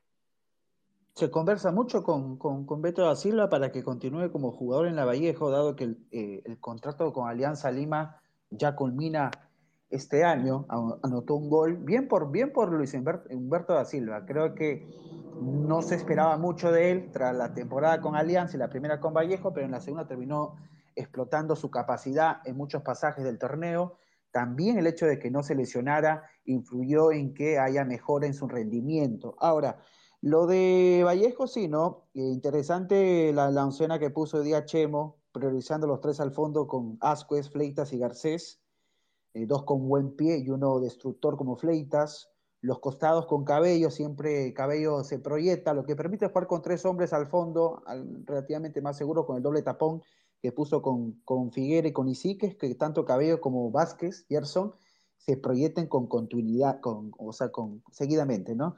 Y de ahí la volante creo que lo de Jarrita termina siendo lo más interesante de esta última parte del torneo. Da Silva ya hablamos de él, Mena influyó mucho en los goles, Hoy no, eh, perdón, ayer no jugó el ecuatoriano Jairo Vélez, y eso sí se siente, ¿no? Cada vez que Jairo Vélez no juega con Vallejo, lo que, lo que pasa con la, con la creatividad, con el ingenio en la mitad de la cancha, se nota en Vallejo, ¿no? Y creo que eso terminó influyendo tal vez en que Vallejo por ahí anote un gol y luego eh, sea un equipo con escasez de ideas. De ahí en más los ingresos de Arroyo, el panameño siempre aporta algo. De ahí Noroña, que creo que no terminó siendo tanto la solución, Mena, Mena lo terminó pacando al Paiche Noroña, y de ahí Orlando Núñez, que inició el año muy bien eh, para mí. Dejó una buena impresión en Copa Libertadores, sobre todo jugando ese, esa, esa llave con Olimpia de Paraguay.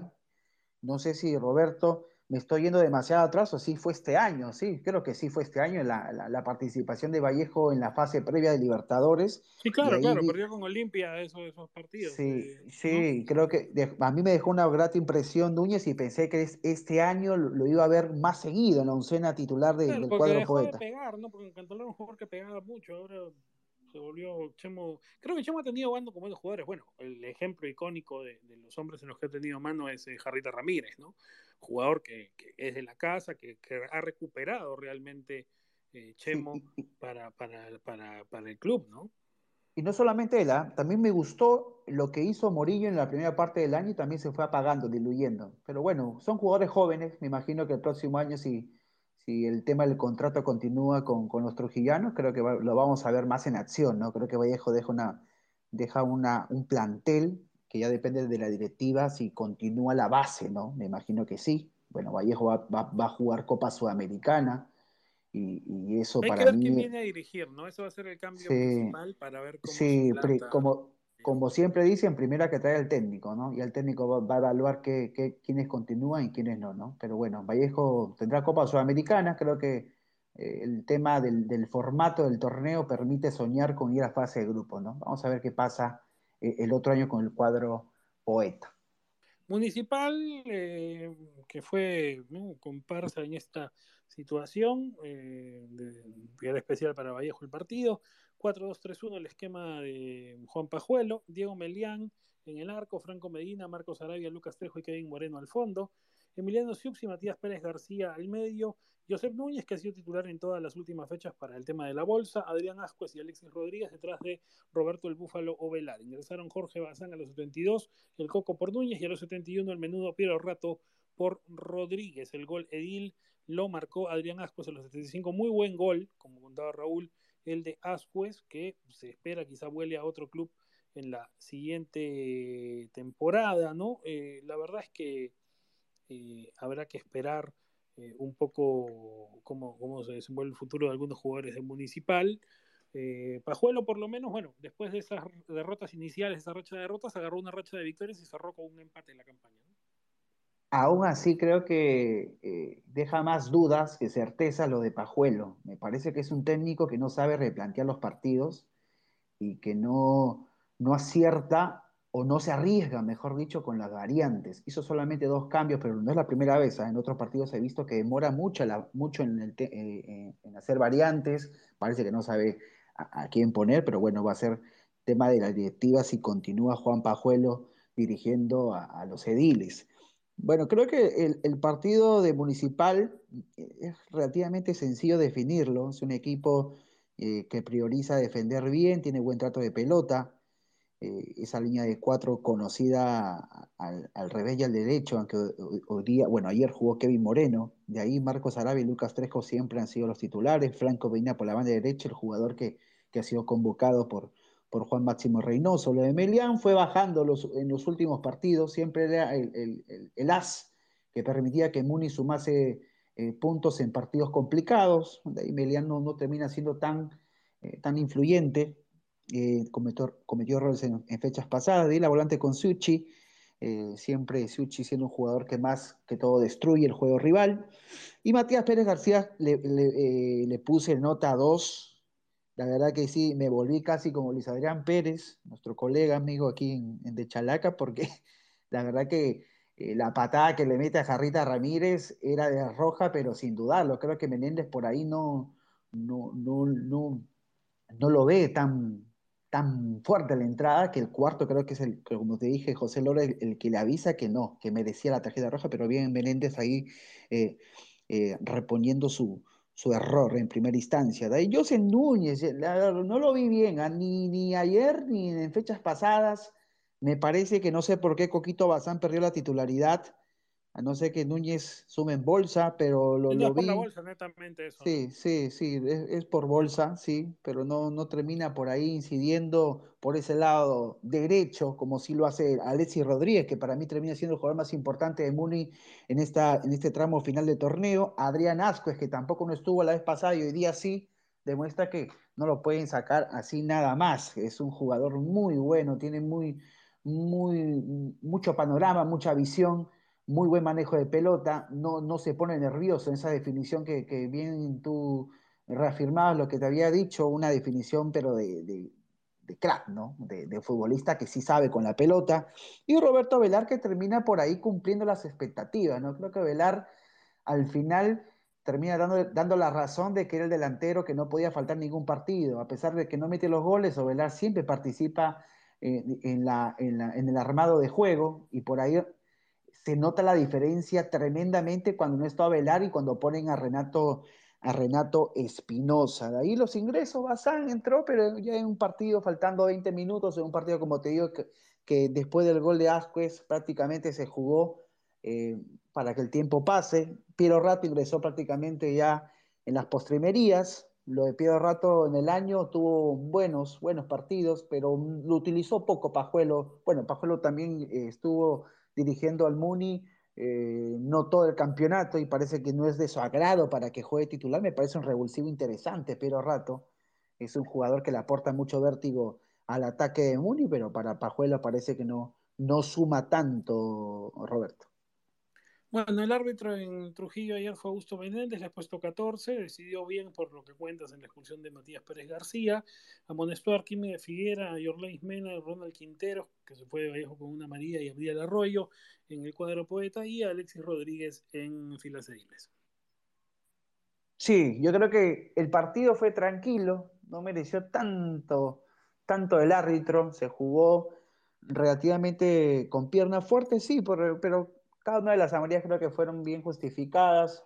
El, momento más álgido del árbitro fue esa, esa tarjeta roja para Matías Pérez García. Creo que Menéndez tranquilamente pudo haber dicho no es amarilla nada más y el cuarto lo que diga eh, no, no, lo tome en cuenta, ¿no? Pero bien, bien la, conversación con sus auxiliares por parte de Menéndez que termina sacando la tarjeta tarjeta roja, ¿no? Un árbitro que sí, ¿eh? ¿Para, ¿para qué? ¿Qué te puedo decir? No, cada vez que lo, lo he tenido en, en, De Chalaca para cubrir partidos, no, menos mal no, no, no he tenido problemas en, en poder eh, darle una nota probatoria a Augusto Menéndez. Y el capo del encuentro, el gol y todo sumó para que Adrián Asco tuviera un buen cierre de campaña. Hay que ver si sigue en Muni, eh, si emigra, si se va a otro club. Hay que ver qué pasa con Ascuez, jugador de incuestionables condiciones, que con 16 fue el mejor del campo en el Mansicha. Sí, de lejos fue el mejor. Creo que fue el único jugador que por ahí adoptó una una actitud de, de, jugar este partido como para que, para que lo vean, ¿no? Creo que, y además ya lo vienen viendo Asquez. Bueno, eh, dijo al final del partido, se, se, tomaron declaraciones de él, que Municipal está conversando para una renovación, pero creo que van a haber ofertas más tentadoras de equipos eh, en el papel, digamos, este, más grandes que, que, que, Municipal, ¿no? Sabemos que Municipal es un grande del fútbol peruano, es un, es un campeón del fútbol peruano, pero obviamente en carpeta hay equipos ahorita que, que pueden imponer eh, imponerse en esa, en esa pelea por, por Adrián Ascuez. Muy buen pie, mucho panorama, mucha, mucho compromiso, no solamente con el ataque, sino también con la defensa. Es un interior interesante, más que todo, yo, lo defino como interior a Ascuez y, y, tiene una excelente definición. Creo que además la juventud, ¿no? tan importante a la hora de fichar un jugador, creo que son atributos más que destacables para que, para que Ascuez no solamente huele a otro equipo donde pueda pelear cosas más interesantes, donde tenga donde mostrarse mejor, por ejemplo, una Copa Internacional, sino también para que la selección también le dé la oportunidad. ¿no? Me llama la atención que por ahí no lo llamaron esta vez, pero creo que no va a ser la única convocatoria en la cual eh, por ahí Ascuez por ahí pueda estar sondeado. Creo que va a tener su oportunidad.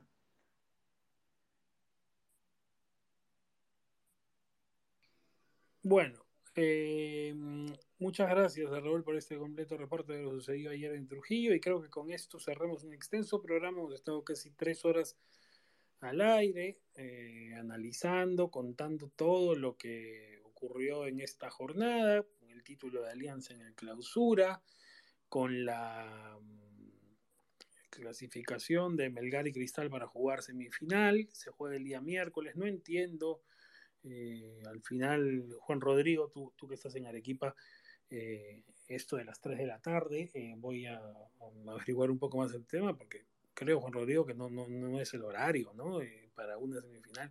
Esto debió ser por la noche, pero quizá hay un tema de permisos y demás. Entiendo que se dijo que Melgar quería jugar por la tarde. Eh, no sé si se siente que así se incomoda más al rival o qué. Sí, me parece que más va por ese lado, ¿no? De que un poco el, el, sol, que suele ser fuerte por este lado, suele complicar, ¿no? Para los arqueros.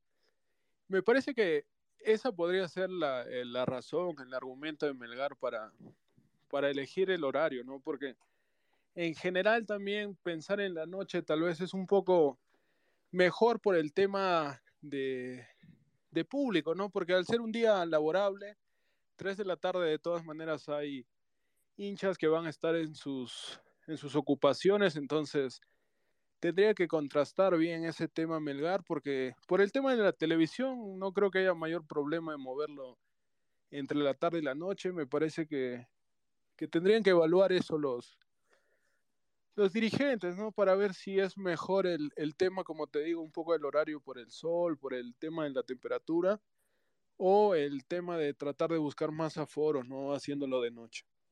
A la televisión sin duda le convendría más de noche, pero en fin, cosas que, que se definieron.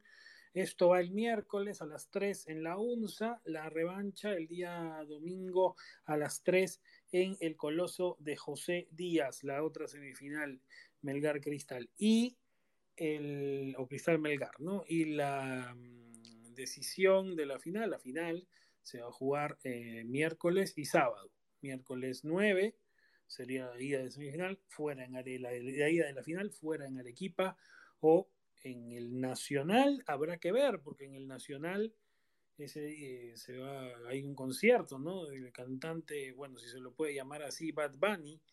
Eh, espero que no haya ningún fan por aquí. Eh, hay una eh, un concierto, entonces el día 9, y digo, cantante no, no, es una, no, es, no es música, por supuesto, ¿no? pero entiendo que más habla sus canciones que las que canta, entonces por eso no digo que es, entiendo que es un reputadísimo músico, no sé si cantante. lo cierto es que esa, esa final, esa ida de la final, de repente Cristal la tiene que jugar, si es que va a Cristal, ¿no? En el Gallardo, como habría otro estadio, en principio habría que ver qué, qué termina sucediendo. Y eh, bueno, si es en la UNSA, veremos si también la quieren jugar en la tarde, no lo sé. Eh, la vuelta el sábado 12 en Matute, ¿no? Porque Alianza entiendo va a querer cerrar en casa su, su final. Y el la revalidación se juega el día domingo 6 también. Eh, entiendo que Comercio será local en la ida, seguramente a mediodía, como ha venido jugando normalmente, una de la tarde es el horario que Comercio ha venido jugando normalmente del local en el Carlos Vidaurre García de Tarapoto contra Ayacucho. Ha descansado más de un mes Comercio para este partido. Eh, es un buen equipo, Unión Comercio, pero habrá que ver cómo le impactó esa para. Y la vuelta el día domingo 13, y con eso acaba la temporada, con eso acaba la temporada, el día domingo 13 eh, se cierra el año en el eh, ciudad de Cumaná, eh, la vuelta, estadio que luego de eso va a entrar en remodelación para los Juegos Bolivarianos, pero la vuelta en el ciudad de Cumaná el día domingo 13 entre Ayacucho y Comercio y ahí acaba la temporada 2022 de la Liga 1, una semana antes de que el mundo pose los ojos en eh, Doha para el inicio de la Copa del Mundo de Qatar. Así que bueno, vamos a estar con eso, eh, por supuesto, todos listos en De Chalaca, también alistando lo que será nuestra cobertura mundialista. Así que vamos a, darnos eh, completos en esta última parte del año, por supuesto, con la Liga 1 y el desenlace de la temporada, la revalidación también, y por supuesto igual, así haya mundial, con lo que venga con la Copa Perú. Hoy día hemos estado en plena definición simultánea, cinco partidos en Liga 1, pero también hemos tenido en paralelo siete partidos de octavos de final de la Copa Perú, que se jugó la ida. Más tarde tendremos todos los goles en, nuestra, en nuestro canal especializado en Copa Perú, así que allí eh, los esperamos. Más tarde, junto a Aldo Ramírez, vamos a estar ofreciéndoles los goles de los ocho partidos y. Eh, eh, por supuesto, la vuelta el próximo fin de semana ya eh, de esta instancia. Así que vamos a estar con toda la cobertura completa en De Chalaca. Nos escuchamos el miércoles entonces con lo que será el after eh, party de la ida de la, la ida de la semifinal y vamos también, por supuesto, a esperar lo que ocurra el martes y el miércoles en la Champions League, cobertura que también hará de Chalaca. Un abrazo.